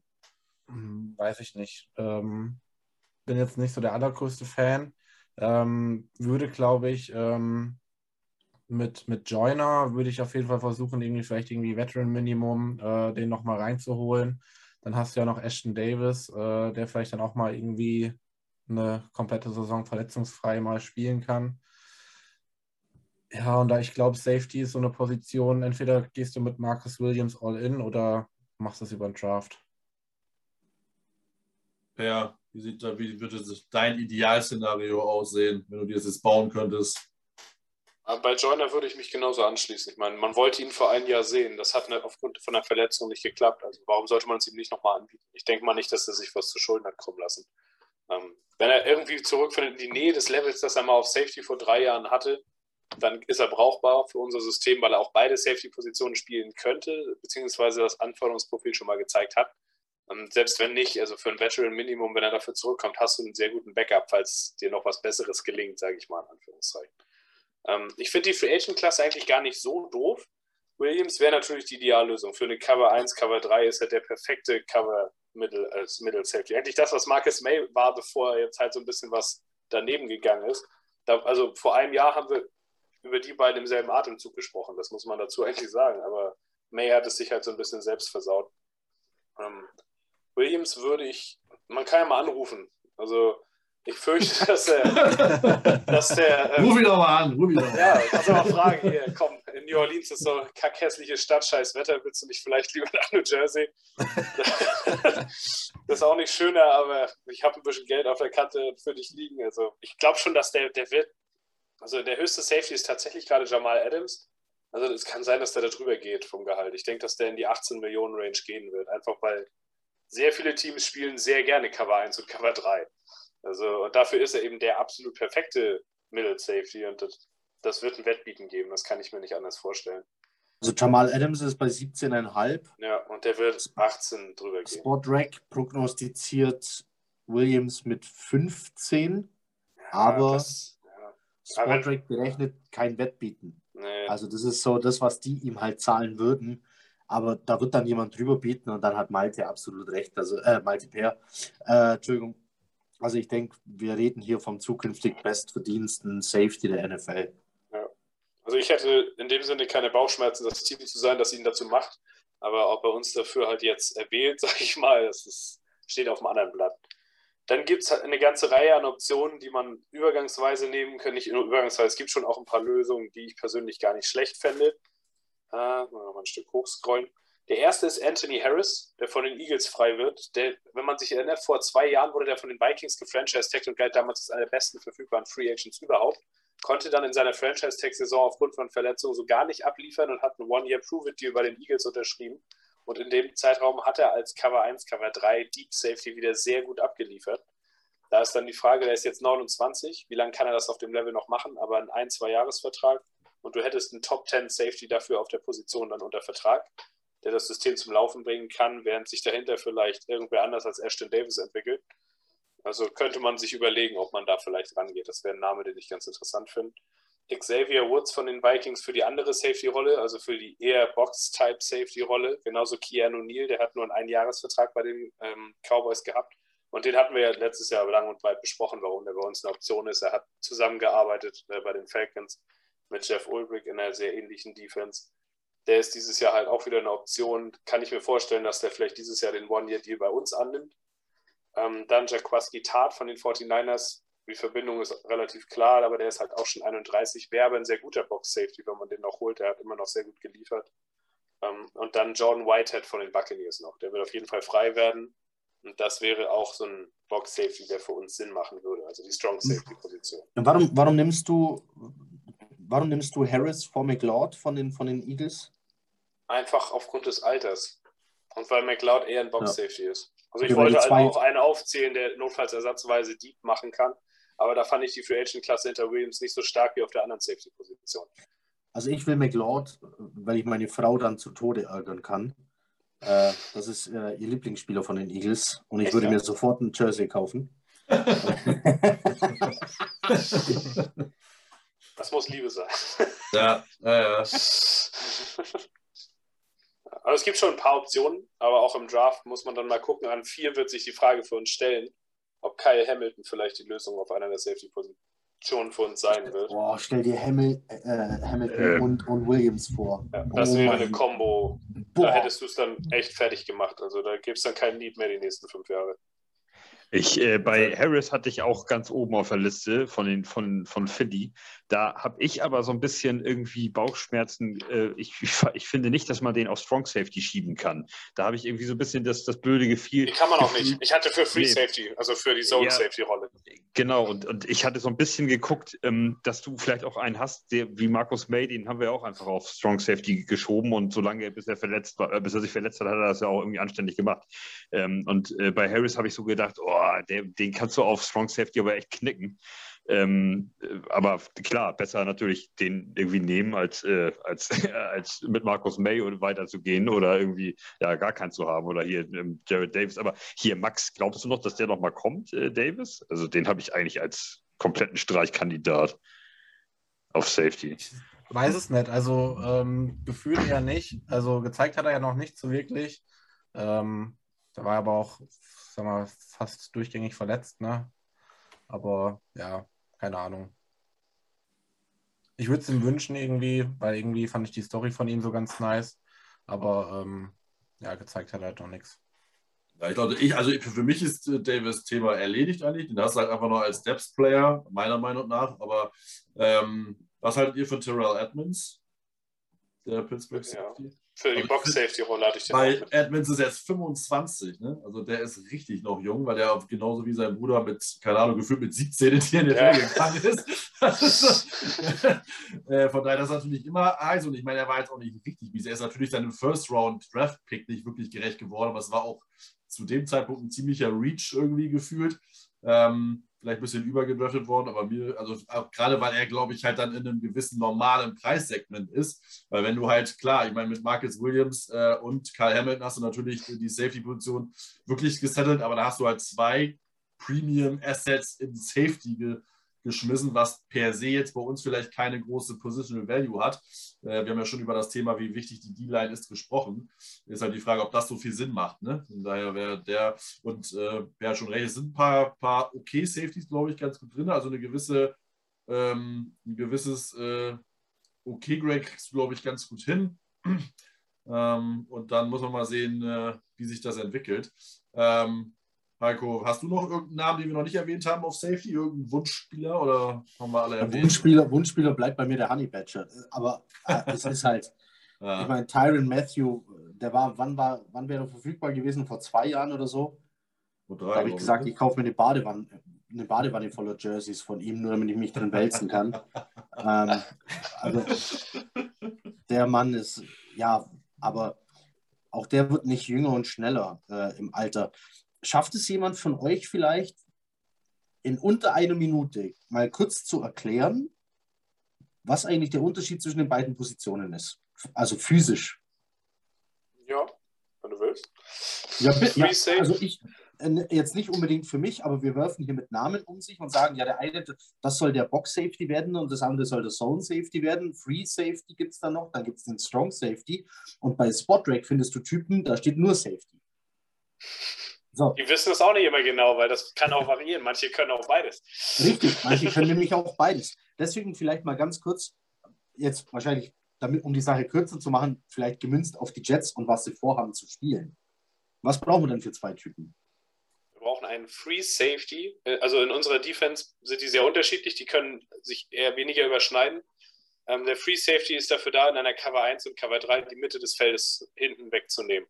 Dafür muss er Sideline-to-Sideline-Speed haben. Der Seahawks-Vergleich, den ich immer gerne mache zur Erklärung, ist Earl Thomas.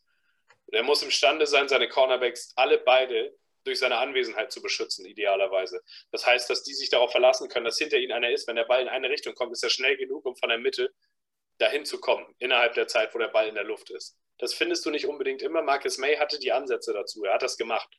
Aber gut, da wissen wir ja nun, dass es jetzt nicht mehr wahrscheinlich weitergeht. Die zweite Rolle ist ein bisschen schwieriger. Wenn ich, mich jetzt, wenn, ich, wenn ich mich jetzt auf den Draft vorbereiten wollen würde, müsste ich mir jetzt also als erstes mal die 40-Yard-Dash-Zeiten angucken und dann nehme ich dann so vielleicht nicht mal den schnellsten 40-Yard-Dash-Typ, sondern vielleicht den schnellsten 20-Yard-Split. Ja, wenn du es darauf runterbrechen willst, am besten guckst du dir das Tape von den Safeties an und schaust dir an, wer Deep Coverage gespielt hat. Das geht auch. Ja, aber von der Idee her geht es halt darum, schnelle Reaktion. Der Typ muss gute Augen haben. Er muss imstande sein, schnell zu erkennen, instinktiv vielleicht auch die Routenkombination anhand seines hoffentlich wochenlangen Tape-Studiums zu erkennen, sodass er weiß, was er wegnehmen kann. Aber eine gewisse Geschwindigkeit und Quickness halt auch, also dass er schnell aus der Hüfte kommt. Das ist nicht, das ist unabdingbar. Das hat Ashton Davis ja letztes Jahr für uns gespielt physisch hat er das, nur da hat man eben gesehen, dass die mentale Komponente komplett fehlt. Er hat halt keinen Instinkt und dazu kam dann auch noch die nicht vorhandene Fähigkeit, einen Tackle zu setzen. Der war zwar da, wenn es darauf ankam, aber ist dann vorbeigeflogen oder hat halt einen halben Schritt zu spät gehabt. Die andere Rolle, Strong Safety, die ist physischer. Auch da der Seahawks-Vergleich, so, das war halt die ideale Cover 3-Defense damals. Sie haben sie perfekt besetzt, fast auf allen elf Positionen. Und das war Cam Chancellor. Der war von der Größe her fast ein Defensive End 6 äh, Fuß 3, 6 Fuß 4, 220 Pfund. Das ist halt, auch Keanu Neal ist im Grunde das Gleiche. Jemand, den du quasi als Linebacker einsetzt. Die Aufgabe des Strong Safeties bei Cover 3 sind die kurzen Hook Zones oder das Run Game. Das heißt, er geht häufig runter Richtung Box und verteidigt dann eine der kurzen Zonen. Unter der Cover 3 wird das gerne in Palms aufgeteilt, also in vier Stück. Du hast drei tiefe und vier kurze Zonen und er nimmt eine davon. Welche variiert, aber er muss imstande sein, diese Range abzudecken. Deswegen ist Größe hilfreich, weil das alleine sorgt ja schon dafür, dass er Bälle vielleicht wegspotten kann. Und gleichzeitig hilft die Größe gegen das Running Game. Das war damals das, was Chancellor auch gut gemacht hat als Blitzer. Jamal Adams hat das gemacht.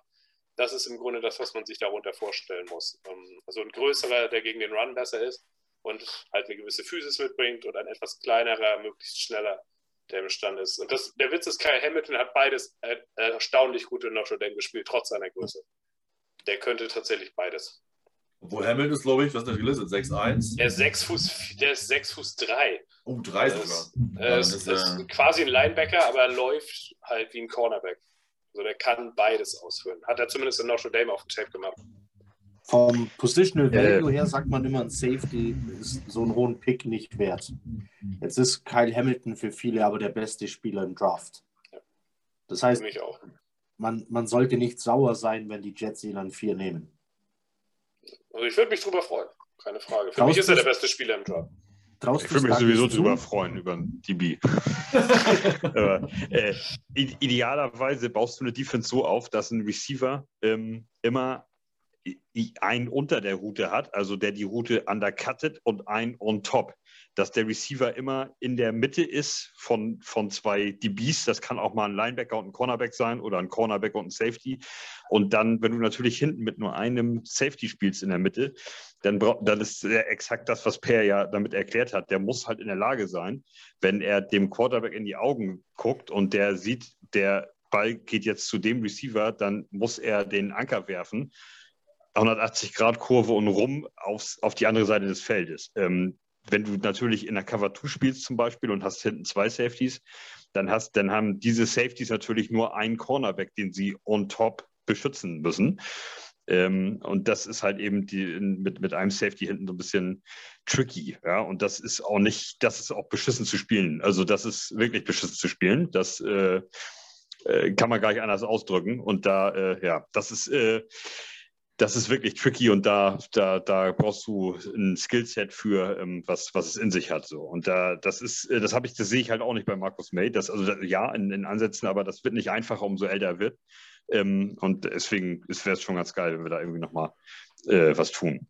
Äh, ob es jetzt Free Agent ist, äh, ähm, ob es jetzt äh, Draft ist, da, da bin ich ja wirklich komplett lost. Aber wenn mir so Leute wie Marvin Peer oder Heiko sagen, da ist irgendwie ein Safety, da, ähm, da spekuliert man irgendwo auf den ersten sechs Rängen, dann wird das schon so seine Richtigkeit haben. Da, das, da können wir dann alle drauf vertrauen. ich und alle, die hier zuhören. Also ich sag mal so, äh, wenn man LeRon Landry an sechs picken kann, der früher, glaube ich, fast reiner Box-Safety war, ähm, von den Redskins, glaube ich, da, oh, darf ich nicht mehr sagen, ne? Commanders, ähm, dann kann man auch einen Hamilton an vier draften. Ich weiß halt nur nicht, äh, wie hoch halt die Position bei äh, Douglas angesetzt wird, ob er nicht dann eher einen Source Gardner, also einen Cornerback draftet, als einen Safety. Das wird sehr spannend zu sehen sein, weil ich glaube, dass ähm, beide da sind. Ich glaube nicht, dass äh, so gut Hamilton auch ist, dass Hamilton dann 1, 2 und 3 geht. Vielleicht an 3 zu den Texans, aber äh, 1, 2 glaube ich nicht. Ähm, dafür ist dann Defensive End, Pass Rush und Tackle vielleicht auch zu sehr zu wichtig in der heutigen NFL. Ähm, aber es wird auf jeden Fall spannend zu sehen sein. Ich glaube, wir brauchen auf jeden Fall zwei neue Start, Safety Start, Starter. Äh, von daher wird da auf jeden Fall was passieren. Also äh, auch da wird hoffentlich in der Free Agency was passieren. Ähm, das heißt, ich glaube, das, gerade weil wir Linebacker und Safety und, und, vielleicht auch noch einen Corner brauchen, glaube ich eher, dass in der D-Line halt nicht so viel passiert, ähm, äh, wie manche sich vielleicht das wünschen oder äh, vielleicht auch denken. Ähm, und es wird, wird spannend zu sehen sein. Ähm, ja, kommen wir zum ich Thema. Möchte noch, für, ah. für Leute, die an Kyle Hamilton vielleicht noch Zweifel haben, der Junge hat den Spitznamen Boogeyman. Jetzt sollte die Sache klar sein. Ja, jetzt soll es klar sein. ansonsten, ansonsten bin ich nur noch für, ja, okay, zu Cornerbacks kommen noch. Also, also Heiko, wollen wir eigentlich vor dem Draft noch eine, ein, nur einen Podcast aufnehmen, nur mit, äh, Cornerback, äh, nur mit äh, äh, äh, Draft Prospects mit geilen Namen? Also wir das wäre mega, ja. Wir müssen, über, wir müssen über Smoke Monday definitiv sprechen, den Cornerback von Auburn.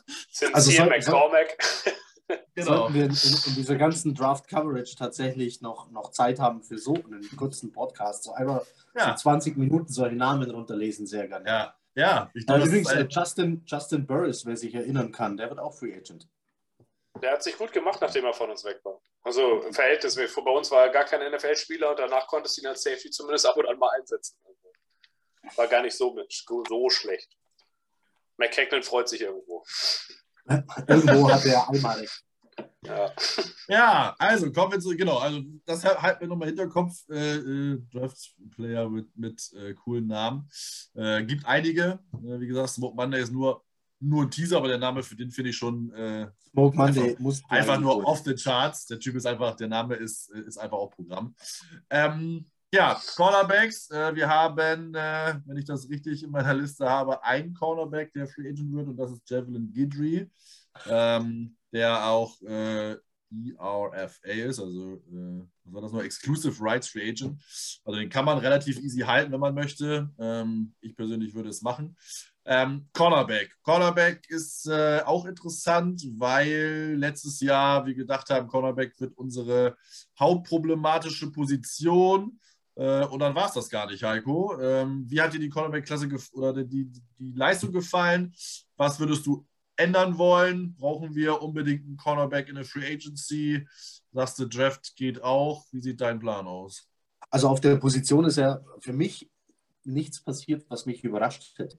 Also die, die waren schon alle auf dem Niveau, wo man sagen kann, ja, erwartet für irgendeinen undrafted äh, Rookie, für irgendeinen Viertrunden-Pick, für einen Fünftrunden-Pick war, glaube ich, noch dabei. Also vielleicht wären diese Jungs in anderen Teams keine Starter. Muss man auch sagen. Ich glaube aber, dass mindestens zwei davon, und damit meine ich Paul und Eccles, vor allem Hall sogar noch Upside hat. Deswegen lass Guidry, ja, der, der ist so billig zu halten, dass du ihn halten kannst. Trotzdem würde ich vielleicht auf der Position was machen. Ob das jetzt was Teures ist in der Free Agency oder ich nochmal, ja, so ein, äh, ich weiß gar nicht, wie ich es ausdrücken soll, so ein okayen, okay klingt ein bisschen so äh, überhart, aber also auf jeden Fall musst du was ergänzen. So. Also bei, bei Hall ähm, kann man vielleicht noch dazu sagen, ähm, der war ja ein Fünf-Runden-Pick äh, 2020, der wurde aber das Jahr, also vor dem Draft, äh, wurde der ja Runde 1 oder 2 gehandelt und äh, ja. hat sich dann halt schwer verletzt und ist dadurch abgerutscht. Also das Talent war schon äh, im College zu erkennen, ähm, ist halt durch die Verletzung dann so ein bisschen abgerutscht und ja, so wie es scheint, haben die Jets damit ja einen Glücksgriff gelandet, wenn der fit bleibt. Ähm, ja, also nur noch kurz als Ergänzung. Also je länger der permanent auf dem Feld stand, wo er dann endlich fit war oder wieder fit war, dann, desto besser wurde der ja oder zumindest ja, auch genau. auffälliger. Genau. Und deshalb, ich glaube, da geht noch mal ein Stück was nach ein Stück nach oben und dann hast du mit ihm jemanden, ich will jetzt nicht Elite sagen, das wäre also auf der Position ein übertriebenes Wort, aber einen sehr guten Cornerback könntest du hier entwickelt haben. Und das kann dann nächstes Jahr sein. Ich glaube wirklich, dass da noch Luft nach oben ist und dass wir mit dem auf jeden Fall unsere Freude haben werden. Ja, die Jets, oder es gibt ja Gerüchte, dass ähm, die Jets mit Hall nicht so ganz zufrieden sind, weil er halt äh, den Ball nicht wirklich gut tracken kann und die inter nicht vorhandenen Interceptions sind ja dann äh, ja auch vielleicht ein kleiner Beweis dafür. Und man ist angeblich auf der Suche nach einem Ballhawk Corner. Gibt es einen Ballhawk Corner in der Free Agency Class? Ja, hm. doch, gibt es tatsächlich. Also, wenn du dich exakt danach suchen willst, dann gibt es das definitiv. Ähm, also ich fand Hall auch, ich fand ihn sogar ziemlich gut letztes Jahr. Er ist halt das, was ja. viele Scouts rund um den Draft als PBU-Guy bezeichnen, Pass Breakup. Also er hat keine Hände, um den Ball zu fangen, sondern um den Ball wegzuschlagen. Was ja irgendwo auch in Ordnung ist. Also für mich hat er dafür, dass wir sonst gar nichts hatten, die Rolle sehr gut ausgefüllt und ist für mich auch in Zukunft ein Starter outside. Nur halt eben keiner, der den Ball dann auch fängt. Ähm, ja, da, also wenn die Jets wirklich explizit danach gucken wollen, dann ist natürlich gerade bei den Patriots einer JC Jackson, der frei wird, der macht ja hauptsächlich das. Also der fällt ja darum mit auf, dass er halt den Ball wirklich sehr gut fängt. Ich glaube, sieben, acht Interceptions oder waren das sogar noch mehr dieses Jahr? Das acht, war, acht waren es, ja. Ja, also der würde damit auffallen, würde in die Rolle sehr gut reinpassen, aber da musst du dann halt auch 20 Millionen pro Jahr für hinlegen. Wenn er wirklich frei wird bei den Patriots, weißt du nie, ob der Tag am Ende doch noch kommt. Das haben sie ja schon ein paar Mal mit überrascht, aber es das heißt, dass sie ihn nicht taggen wollen von allen möglichen Beatwritern. Aber die lagen auch bei Tooney schon mal falsch. Also von daher würde ich damit jetzt noch nicht losgehen. Ähm, ansonsten habe ich noch so ein paar andere Namen mir aufgeschrieben. Einer, den ich persönlich sehr mag, ähm, ist Steven Nelson von den Eagles. Der ist nicht jetzt keiner der riesigen Namen, aber es ist ein Outside Corner, der in der Cover 3 schon über seine ganze Karriere hinüber erfolgreich ist. Interceptions fängt er und das, was mir besonders ins Auge gefallen ist, nach, wenn ich mich so an die letzte Saison erinnere, von allen Cornern, die letztes Jahr mehr als 900 Snaps gespielt haben und hat irgendwie 1000 irgendwas gespielt, hatte er einen Run, Defense und Tackle Grade von 87,1. Der mit Abstand beste Outside Cornerback in der Sache. Und wenn ich mich an diese erbärmlichen Tackle-Versuche von Brandon Eccles und den anderen, die da rumgelaufen sind, erinnere, wäre das vielleicht nicht der allerschlechteste Ansatz, dass man in der Hinsicht, also er ist auch ein guter Cover-Corner, keine Frage. Ne? Darum ging es mir dabei jetzt nicht nur. Aber das ist ja was, wenn der das auch mitbringt, wäre das ja gar nicht so schlecht, finde ich wenigstens. Aber er ist halt auch Hattest kein klassischer Ballhawk. Hättest du von Eccles mehr erwartet, als was war der vierte oder fünfte Runden-Pick? Nein, gar nicht. Von einem, Überhaupt nicht. Von einem, von einem relativ kleinen College. Also ich fand ihn dafür besser als erwartet. Ja, also ich fand es ziemlich verantwortungslos, den mit seiner Technik reinzuwerfen, weil wenn man ihn zugeguckt hm. hat, Backpedal und so, hatte er vorher nicht gemacht. Das kann mir keiner erzählen. Das äh, weiß ich nicht. Das fand ich schon ganz schön hart teilweise. Aber ich glaube ehrlich gesagt, dass Sala damit losgehen würde, dass er es schafft, Corner hoch zu coachen und deswegen auch keine großen Ressourcen da reinschmeißt. Das war für mich letztes Jahr eigentlich offensichtlich. Die haben ja überhaupt keine Ressource da reingetan. Es ja. waren einfach Bryce Hall, was noch übrig war, und dann haben sie ein paar Day 3 Tricks und dann mach mal. Und das fand ich schon ganz schön heftig. Also Bryce äh, Eccles hat schon ziemlich gelitten. Er hat sich gegen Ende des Jahres ein bisschen gefangen, aber trotzdem ist er der schlechtest bewertete Outside Starting Corner der NFL gewesen bei PFF. Aber das kannst du auch irgendwie nicht anders erwarten. Der hat halt ja. athletische Nachteile, er hat Erfahrungsnachteile. Es gibt Gründe, warum der bis Runde 5 gefallen ist. Das ist das, was ich meinte, dass, dass mich nichts überrascht hat, was da passiert ist. Nö, gar Weder, nicht. Also ich fand es gut, dass er am Ende noch eine Nase für den Ball entwickelt hat. Er hat ja, ein paar Interceptions noch gefangen. Ja, stimmt. Also ich meinte mit überrascht tatsächlich weder positiv noch negativ. Sondern das ja, war. Also das ist schon negativ aufgefallen, aber halt, wie man es ja, aber nicht negativer, konnte, ja. nicht negativer, als ich es erwartet hätte. Nö, also wenn man Kack erwartet, dann, dann, dann ist das. Ansonsten ein Namen, den ich noch reinwerfen wollte. Äh, es gibt natürlich noch ein paar große wie Stephen Gilmore oder Carlton Davis, aber ich habe mir, ich habe ein bisschen in der zweiten Reihe geguckt. Meinst du große Namen oder große Typen? Wir suchen nach große großen Namen. Cornerbacks. aber, wir suchen, aber wir suchen auch nach großen Cornerbacks, oder? Ja, definitiv. Also, wir, wir brauchen wenn man an Richard Sherman oder? früher denkt, 6 Fuß 2 wäre schon nice to have. Bryce Hall ist 6 Fuß 2. Eckels nicht, aber da konntest du halt auch nicht viel machen. Übrigens ganz Red. verrückt ist doch, der, der beste Cornerback ist doch eigentlich der, der gar keine Stats hat, weil gar, keine, weil gar kein Ball in seine Richtung fliegt. Ja, das war mal bei Sherman vor ein paar Jahren so. Ja, genau, ich, der so war der Beste der Liga, weil er keine Stats hatte, weil keiner einen Ball in seine Richtung geworfen hat. Also ja. Es wäre halt schön, einen Interception-Guy auf der anderen Seite zu haben, weil das Momentum kann unsere Defense sicher auch mal gebrauchen. Und äh, der, den ich noch aus der zweiten Reihe halt noch dabei habe, ist Rasul Douglas, der von den Packers frei wird. Der hatte ein ziemliches Breakout-Jahr, nachdem er vorher eher so ein Journeyman-Typ war. Aber er hat halt sechs Interceptions gefangen dieses Jahr, oder waren es fünf, weiß ich jetzt nicht mehr. Ähm, Outside gespielt, Cover 3 sehr viel, ist sehr lang, ist sehr schnell. Und es wirkte halt so, als hätte er jetzt das erste Mal in seiner Karriere sein Skillset zusammengebracht. Und das ist für mich immer der Punkt, wo ich dann gerne jemanden auch nehmen würde, wenn ich das Gefühl habe, er entwickelt sich und hat dann diesen Jump gemacht und wird Free Agent. Dann könnte man es mal probieren, ob man dem vielleicht einen zwei, drei Jahresvertrag gibt und dann hättest du außen Hall und Douglas meinetwegen. Aber ich persönlich sehe es eher so, dass die andere Starting Outside Corner Position was für ein Draft ist. Das ist zumindest meine Meinung. Also ich hätte auch nichts gegen Gardner in vier. Das so als Beispiel. Aber da es um Free Agency geht, wären Douglas und Nelson so die beiden Namen, die ich aus der zweiten Reihe hätte, weil ich eigentlich nicht glaube, dass Douglas 20 Millionen für einen Starting Corner ausgibt. Weil, wir, weil du so viel von den Seahawks geredet hast, was hältst du von Sidney Jones? Ja, habe ich auch. Äh, habe ich auf der erweiterten Liste für einen Einjahresvertrag. Also er hat sich zumindest verbessert. Er ist 25. Ja. Ich weiß noch nicht, also wenn, ich würde ihm nicht mehr als einen Einjahresvertrag geben, weil er es für mich zu, äh, zu selten gezeigt hat. Er hat es jetzt einmal gezeigt. Aber er hat es bei den Seahawks gezeigt, in dem Start, aus dem er kommt, wo er im College war. Das sind immer Faktoren für Spieler. Das ist, also es gibt Spieler, die einfach in der Nähe ihrer Heimat besser spielen. Also würden wir dem Einjahresvertrag bieten und die Seahawks machen das auch, dann kann man sich ausrechnen, wo der am Ende landet. Deswegen habe ich den jetzt nicht explizit erwähnt, aber er ist auf jeden Fall von der Idee her auch auch ein Name. Einen habe ich noch. jetzt, jetzt bin ich gespannt auf deine Reaktion. Achtung. Desmond King. Ja, ist Slot bloß nicht, bloß das nicht. Ist Slot Cornerback. Das brauchst bloß du nicht. Also das brauchst du nicht zu machen. Slot Corner Desmond, Desmond King wurde von den Packers-Fans sowas von runtergeredet. Nee, du meinst ähm, Kevin also, King. Ja, stimmt, das ist der andere, ne? Ja, ja, ja, okay. Ich wollte gerade sagen, bloß nicht, äh, bloß nicht den anderen, den Packers. Nee, nee, Desmond King, okay. äh, äh, Texans. Ah ja, okay. Ich wollte mal Maltes Meinung dazu hören. Was ist dein Plan oder dein Wunsch auf Corner? Wie würdest du die Position angehen? Ähm, würdest du Draft gehen? Würdest du gucken, Free Agency? Würdest du sagen? Wie hat dir das gefallen letzte Saison? Du, du, hast mich angesprochen, ne? Weil du ja, warst eben so abgerissen. Ja. Okay. du warst eben so weggehackt, das habe ich nicht so ganz verstanden. Ich ähm, war tatsächlich, äh, äh, weil ich habe komplette Vollscheiße erwartet und ähm, dafür, das, dafür haben wir es wirklich ähm, noch in Ordnung gemacht auf, auf Cornerback. Ähm, und das ist dem Coaching zu verdanken. Das ist schon so, dass die das ein bisschen hochge, äh, hochgepusht haben. Und nichtsdestotrotz, ich äh, habe im, im, im, Free Agent Markt tatsächlich jetzt irgendwie nicht so richtig was Geiles gefunden. Ähm, es gibt natürlich so ein paar Namen, die, die, die natürlich groß sind und die man da auch nehmen kann. Es, äh, es wird auch ein Fuller aus Denver frei oder ein Peterson aus äh, Minnesota.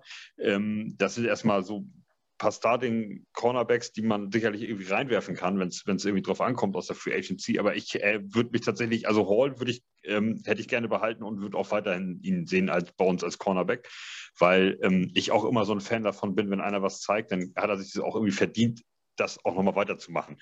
Und ähm, und dann ähm, äh, schiele ich tatsächlich mit einem Auge auf einen auf Draft einfach, weil ich jetzt durch, durch ähm, ja, Diskussionen, die WhatsApp-Gruppe und so weiter. Ähm, das ist meine Informationsquelle äh, für einen Draft. Mhm. Und ähm, da, da fallen ab und zu so ein paar Safeties und Cornerbacks, wo ich dann einfach ähm, die Hoffnung habe, dass da irgendwie was bei ist. Weil wir halt eben auch diese Picks haben. Das äh, darf man ja dabei auch nicht vergessen. Wir haben halt eben auch zwei First-Round-Picks.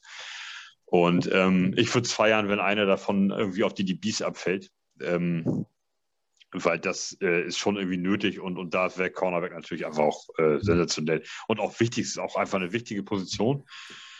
Und äh, ja, aber wir haben, wie, wie, gesagt, ich fand, dass wir da so in unseren, in unseren Möglichkeiten, die, die uns so zur Verfügung standen, ähm, finde ich es okay. Also natürlich ist es irgendwie nicht, nicht geil gewesen, aber ähm, also oder weit weg von, von, von der NFL-Spitze, aber ähm, trotzdem, also das dafür, dass mit was wir da, also man muss sich vor Augen führen, was da für Personal rumläuft. Also wann die gepickt wurden oder das, ob sie überhaupt gepickt wurden. Und dann war es echt in Ordnung. Ähm, und auch die sind natürlich, die Cornerbacks sind einfach auch mega abhängig von ihren Safeties, die im Hintergrund sind. Und ähm, das, das war natürlich kein gutes Zusammenspiel. Also das ist, wir, wir müssen einfach in der Defense auch viel mehr verbessern. Also das ist äh, auf, auf, auf allen Ebenen. Und das fängt an, dass Carl Lawson da vorne wieder zurückkommt. Und da ähm, der, ähm, der größte Freund des, ähm, äh, des Incomplete, Incomplete Passes ist vorne der Pass Rush. Also du musst vorne den, den, den, den Quarterback so einen äh, äh Arsch auf, auf Feuer setzen, dass der einfach keine Ruhe hat und nicht vernünftig den Ball anbringen kann. Und dann sehen die Cornerbacks und die Safeties auch gut aus da hinten. Das, äh, wenn, wenn vorne der, äh, wenn, wenn der Quarterback vorne ähm, ungefähr 18 Minuten Zeit hat, um, um Receiver zu finden, dann läuft er sich auch irgendwann frei. Ähm, das ist einfach, das ist ein Zusammenspiel und das hat manchmal ganz gut funktioniert und man oft auch scheiße bei uns. Und das, da muss man halt nochmal ran. Und das äh, ja, aber wie, also ich, äh, äh, Free Agency Cornerbacks war jetzt nicht irgendwie die, die, die Mega-Leuchte. Ähm, ich, ich würde, ich hätte Fuller aus Denver probiert. Ähm, also wenn wir jetzt, wenn wir jetzt irgendwas machen müssen, ich würde Fuller aus Denver gerne nehmen. Ähm, ja, das war so der Name. Ja, Max, hast du noch einen Namen, den wir noch nicht erwähnt haben, wo du sagst, Mensch, den würde ich gerne sehen ich wollen? ich habe tatsächlich die ganze Zeit einen Namen im Kopf. Und äh, der steht auf keiner Liste wahrscheinlich, die, die ihr äh, vor euch liegen habt. Und zwar, das ist Truman Johnson. Und seitdem habe ich einfach Angst vor Cornerbacks in der Free Agency. das verstehe ich. Und, ja, das war echt ein Riesenbass. Ja. Und ähm, deswegen, also, sobald ich den Namen JC Jackson und New York höre, äh, kommt sofort dieses äh, Truman Johnson-Bild bei mir auf und äh, deswegen bitte draftet ein und kauft euch keinen teuren ein. Max ist sehr bescheiden, das finde ich doch auch schön. Ja. Sehr Wer würde denn, Per, komm, du hast die ersten Cornerbacks doch schon gescoutet auf jeden Fall. Gibt es jemand, der eins zu eins passen würde? Ja, Gardner. Das war der erste Spieler, den ich dieses Jahr überhaupt gescoutet habe, weil ich den einfach ja, ich fand ihn einfach geil vom Typ her. Der hat in seiner kompletten College-Karriere drei Jahre jedes Jahr gestartet, durchgehend Anfang bis Ende nicht einen einzigen Touchdown zugelassen. Er spielt sehr viel Cover 3 Outside Coverage. Ähm, in der letzten Saison haben sich die Teams überhaupt nicht mehr getraut, in seine Richtung zu werfen, so wie man es eigentlich haben möchte. Beim Combine wurde er jetzt athletisch getestet. Das war absolut herausragend. Ja. So sieht, also der wäre nach meiner Meinung noch auch vor Jeff Okuda vor ein paar Jahren gegangen und der galt als einer der besten Cornerbacks, die hier rauskamen, auch wenn er es jetzt überhaupt nicht bestätigen konnte. Aber für mich, wenn wir an vier oder zehn, ich weiß nicht, ob er wirklich an zehn noch da ist, aber. Nach dem Combine? Ja, ist schwierig. Also es, es gibt ja noch ein paar andere Corner auf der Höhe. Stingley, von dem ich überhaupt gar kein Fan bin. Ähm, dann, ja, es gibt schon noch ein paar andere Möglichkeiten, wenn man will.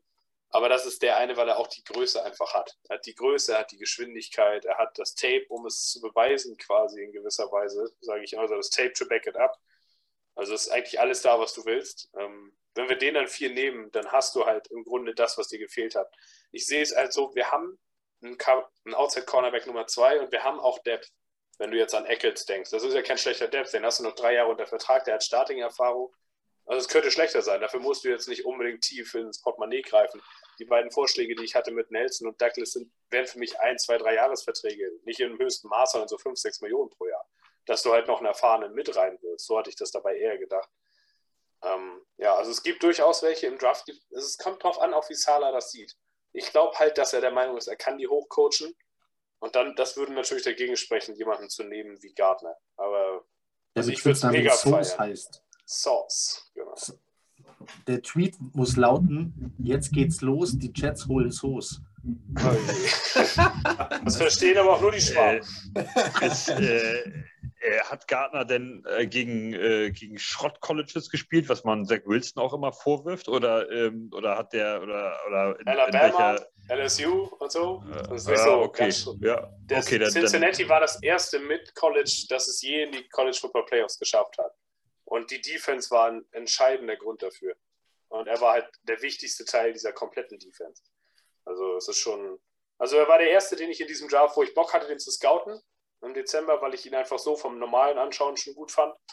Und er hat es einfach völlig bestätigt. Also die Technik ist sauber, die Erfahrung ist da, die Athletik ist da. Das ist für mich ein Top 10 Pick. Dann ist halt die Frage, valuest du einen Cornerback so hoch, dass du ihn dann vier nimmst? Und dann die Erwartungshaltung, die er im New Yorker Markt, wo der Ray Reeves mal gedraftet wurde, dann hat es natürlich auch nicht ganz ohne.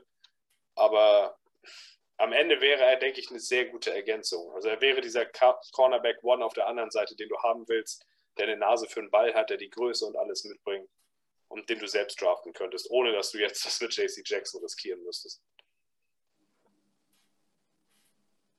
Ja, es wird auf jeden Fall, auch da wird es spannend bleiben. Ähm, ich glaube, äh, die, die interessante Frage wird sein, wenn jetzt wir 1 und 2 äh, Hutchinson und Thibodeau gehen und die Texans äh, äh, nur mal als Beispiel, ich glaube, die haben da, glaube ich, nicht mit wirklich Tackle Need, aber jetzt Tackle nehmen mit äh, Iquonu oder so oder den auf Guard packen und Hamilton und Gardner da sind, wen wir dann nehmen. Äh, das ja. fände ich, das fände ich, diese, diese Situation fände ich irgendwie spannend, um zu sehen, was, was äh, äh, äh gewichten wir höher. Ähm, möglich, dass natürlich einer der beiden vorher weg ist und man nimmt dann halt einfach den, der dann halt da ist und der dann an Bord am höchsten gerankt ist. Ähm, aber da zum Draft kommen wir ja noch detaillierter. Ähm, heute sollte es ja erstmal um die Free Agency gehen. Ähm, ich glaube, Safety haben wir auf jeden Fall. Ich glaube auch, dass wir, also meine Meinung ist, dass wir Safety besser bedienen können in der Free Agency. Da gibt es einfach ein bisschen größeres, größere Auswahl mit guten, guten Spielern, so Spielern, wenn man die einfach mit einer 2, 2 minus 3 plus bewerten will und man da einfach dann auf Hamilton nicht setzen muss und man äh, äh, dann nennt ja, hoffen ist natürlich schwierig, man sollte nie hoffen im Draft, dann ist, ist die Hoffnung auch verloren, aber dass man auf Gardner setzt, ähm, wäre zumindest meine Vermutung. Ähm, und man als Safety einfach in der Free Agency irgendwie versucht dann äh, zu füllen mit einem Signing und vielleicht äh, der Verlängerung von, von äh, Joiner und dann Safety später äh, angeht. Ähm, da gibt es auch noch ein paar Möglichkeiten in Runde 2 äh, oder 3 ähm, oder vielleicht auch noch vier, ähm, um ein bisschen Tiefe und äh, Talent da reinzuholen. Aber das, ja, dann noch tiefer, ein bisschen später in der Zeit. Ja, ich glaube, wir sind soweit durch. Hat noch einer irgendwas zu sagen zu einem Gruppen, was Ihnen noch jetzt eingefallen ist zur später Stunde? Oder seid ihr glücklich und zufrieden? Schweigen im Walde. Das ist sehr gut. Dann äh, glaube ich, dass wir das äh, sehr gut abge abgegrast und bearbeitet haben. Ähm, ich hoffe, es hat euch äh, wieder gefallen, äh, wie letzte Woche bei der Offense. Ähm, wenn ihr Fragen habt, stellt sie gerne über alle äh, Kanäle in der äh, äh, WhatsApp-Gruppe, über bei, äh, bei Twitter, bei Instagram, Facebook. Malte ist bei Facebook sehr aktiv. Ich bin bei Twitter aktiv. zwei andere bei Instagram. Also da könnt ihr gerne Fragen stellen. Ähm, das kommt immer an. Ähm, klar, auch kommentiert gerne unterm, äh, unterm Video äh, bei YouTube. Äh, geht, stellt mit uns in Kontakt, stellt euch die Fragen, äh, haut raus, was ihr denkt, was die Jets machen. Und äh, dann, ja, danke ich wieder fürs Zuhören. Stopp. Ähm, ja. Ich muss noch kurz Werbung machen. Ähm, bin noch gar nicht fertig. Ach so. ich dachte, du drehst schon ab. Gefühlt war das nicht schon ja. aus bei dir. Ja, der macht weiter. Nee, nee, alles gut. Jetzt hast du den Hammer reingehauen. Jetzt musst du durch. Okay, jetzt, jetzt ich den, jetzt machen wir den Hammer. So, wir, ich mache ein neues Format, Cover 2 nennt sich das. Und ähm, da brauchen wir natürlich ein paar Leute. Ähm, wir wollen, ich, ich will mit euch face to face ähm, über eure Lieblings, den Lieblingsspieler oder einen von mehreren. Das ist schwierig. Ich habe auch mehrere über die Jahrzehnte. Ähm, äh, und wir wollen das in kurzen Videos machen. Wir, wir, können da auch ruhig nur 20, 30 Minuten machen. Das wird sehr, sehr schwierig für mich, äh, dass wir das so kurz halten. Also ja, wenn ich jetzt 20 Minuten sage, dann stellt euch, stellt euch auf 1,30 ein, äh, wenn ihr euch dafür bewirbt. Aber ähm, also auf jeden Fall brauchen wir da noch mehr Anmeldungen und ein paar Leute, die dazukommen. Und für die Fanstory von Knut auch. Ähm, also immer rein auf Facebook oder im schlimmsten Fall, wenn ihr das nicht habt, auf Twitter, dann schreibt Marvin an oder Heiko oder wie auch immer da findet oder Peer, ist völlig egal, irgendwie erreicht uns das und ähm, dann äh, bewerbt euch da und wir wollen ähm, das dann aufnehmen und dass wir auch so ein bisschen die footballlose Zeit überbrückt kriegen mit kleineren Geschichten, wenn wir nicht jede Woche einen Podcast aufnehmen können, weil halt auch vielleicht teilweise nichts passiert, wenn die nur im Camp sind und ähm, dass wir dann auch mal so ein paar Sachen raushauen können. Von euch, mit euch, für euch, uns allen zusammen. Ähm, ich werde mit Heiko bestimmt ein paar Folgen aufnehmen. Auch äh, Marvin will eine Folge machen und Per wird sicherlich irgendwas. Und also wir, wir kriegen das auch so hin, aber es ist natürlich auch geil, wenn ab und zu mal Gesichter dazwischen sind, ähm, die hier nicht alltäglich zu sehen sind, die Stimmen, die wir nicht immer hören. Und äh, vielleicht auch mal ein Spieler, den hier keiner auf dem Schirm hat, irgendein Cornerback von 1978, den keine Sau kennt und wir uns das erstmal zurechtsuchen müssen, warum ihr den so geil findet oder was auch immer. Ähm, also da habe ich Bock drauf und äh, da immer schreiben und anmelden dafür. Wir haben ja äh, die Special Teams heute gar nicht behandelt. Wolltest du noch über unseren Longsnapper sprechen? Ja, oder über Eddie Pinero. Das hatten wir ja schon. Das hatte Knut ja, ja angefangen. Ach so. Das, ich habe den letzten leider nicht hören können auf Zeitgründen. Deswegen, äh, Panther fehlt eigentlich noch. Ja, lass uns über den Panther von Georgia reden. der beim Combine eine 4-5-6 gelaufen ist das Ding 80 Yards aus dem Stand weggeschossen hat. Ja. 4,56. Damit ist er schneller als neun Running Backs und neun Wide Receiver in dem Combine. So. Ja, draftet bitte nochmal einen Panther, am besten den von San Diego State. Der ist auch so ein Braden Man Boomer, der, ist, äh, der wird bestimmt einschlagen wie eine Bombe. Ähm, naja, gucken wir mal.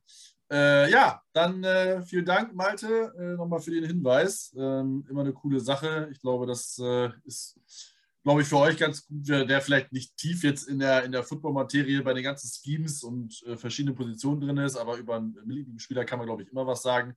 Ähm, oder auch, also ich hatte, kann man ja schon mal sehen, würde was über Reeves sagen, der ist ja vielleicht nicht mehr der ganz, mein ganz Lieblingsspieler, aber der hat, ist einfach der Spieler, der mich zu den Jets gebracht hat. Ähm, auch so eine Herangehensweise kann man ja haben. Äh, warum ist man ein Jets-Fan? Und wenn das ein Grund von einem Spieler ist, kann man ja auch darüber erzählen. Ähm, weil ich ab jetzt, ich habe zum Beispiel nicht den einen glasklaren Lieblingsspieler. Ich habe so äh, drei, vier, die ich alle ganz gut finde, aber ich habe halt einen, äh, weswegen ich Jets-Fan geworden bin und das ist halt Daryl Reeves. Äh, von daher ähm, ist, ist er meine Wahl. Ähm, wenn ihr da so herangehen wollt, auch gerne. Ähm, wir freuen uns über jeden, äh, der mitmacht, der auch außerhalb der Redaktion oder außerhalb ähm, von dem eigentlichen Verein ist ähm, die uns einfach so zuhören. Äh, immer neue Gesichter, neue Leute, neue Hintergründe ist immer total interessant. Von daher traut euch, ähm, habt keine Angst. Äh, wir beißen definitiv nicht. Ähm, und äh, ja, von daher ist das, glaube ich, eine ganz gute Geschichte, die Malte da aufzieht. Ähm, ja, zuletzt äh, kann ich nur sagen, dass äh, es natürlich immer auch schwierige Zeiten sind. Ähm, ich weiß nicht, wer das bei Instagram verfolgt hat, aber wir haben ja die Aktion von Hamburg United äh, geteilt mit der Spendenaktion bezüglich dem Ukraine-Krieg. Äh, da wollte ich nur noch mal darauf hingewiesen haben. Ähm, tut, was ihr könnt. Ähm, auch ich habe schon ein äh, bisschen gespendet, so im Rahmen des Möglichen. Ähm, zwar Geld und keine Sachspenden, ähm, aber ich glaube, äh, benötigt wird alles in den schweren Zeiten. Ähm, wir sollten als Menschheit ähm, zusammenhalten. Ähm, wie sagte das immer ein Podcast-Comedian, seid lieb zueinander.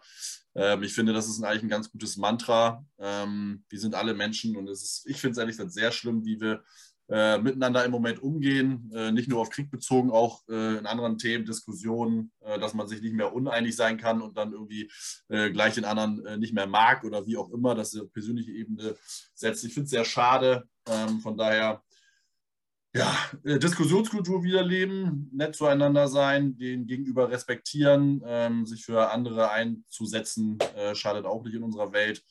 Ähm, das war mir noch ein Bedürfnis, das zu sagen. Und genau, alles Gute, gute Nacht, guten Morgen, Mahlzeit, wo wann auch immer ihr uns hört. Vielen Dank fürs Zuhören und äh, bis dann. Take flight. Ciao, ciao. Servus.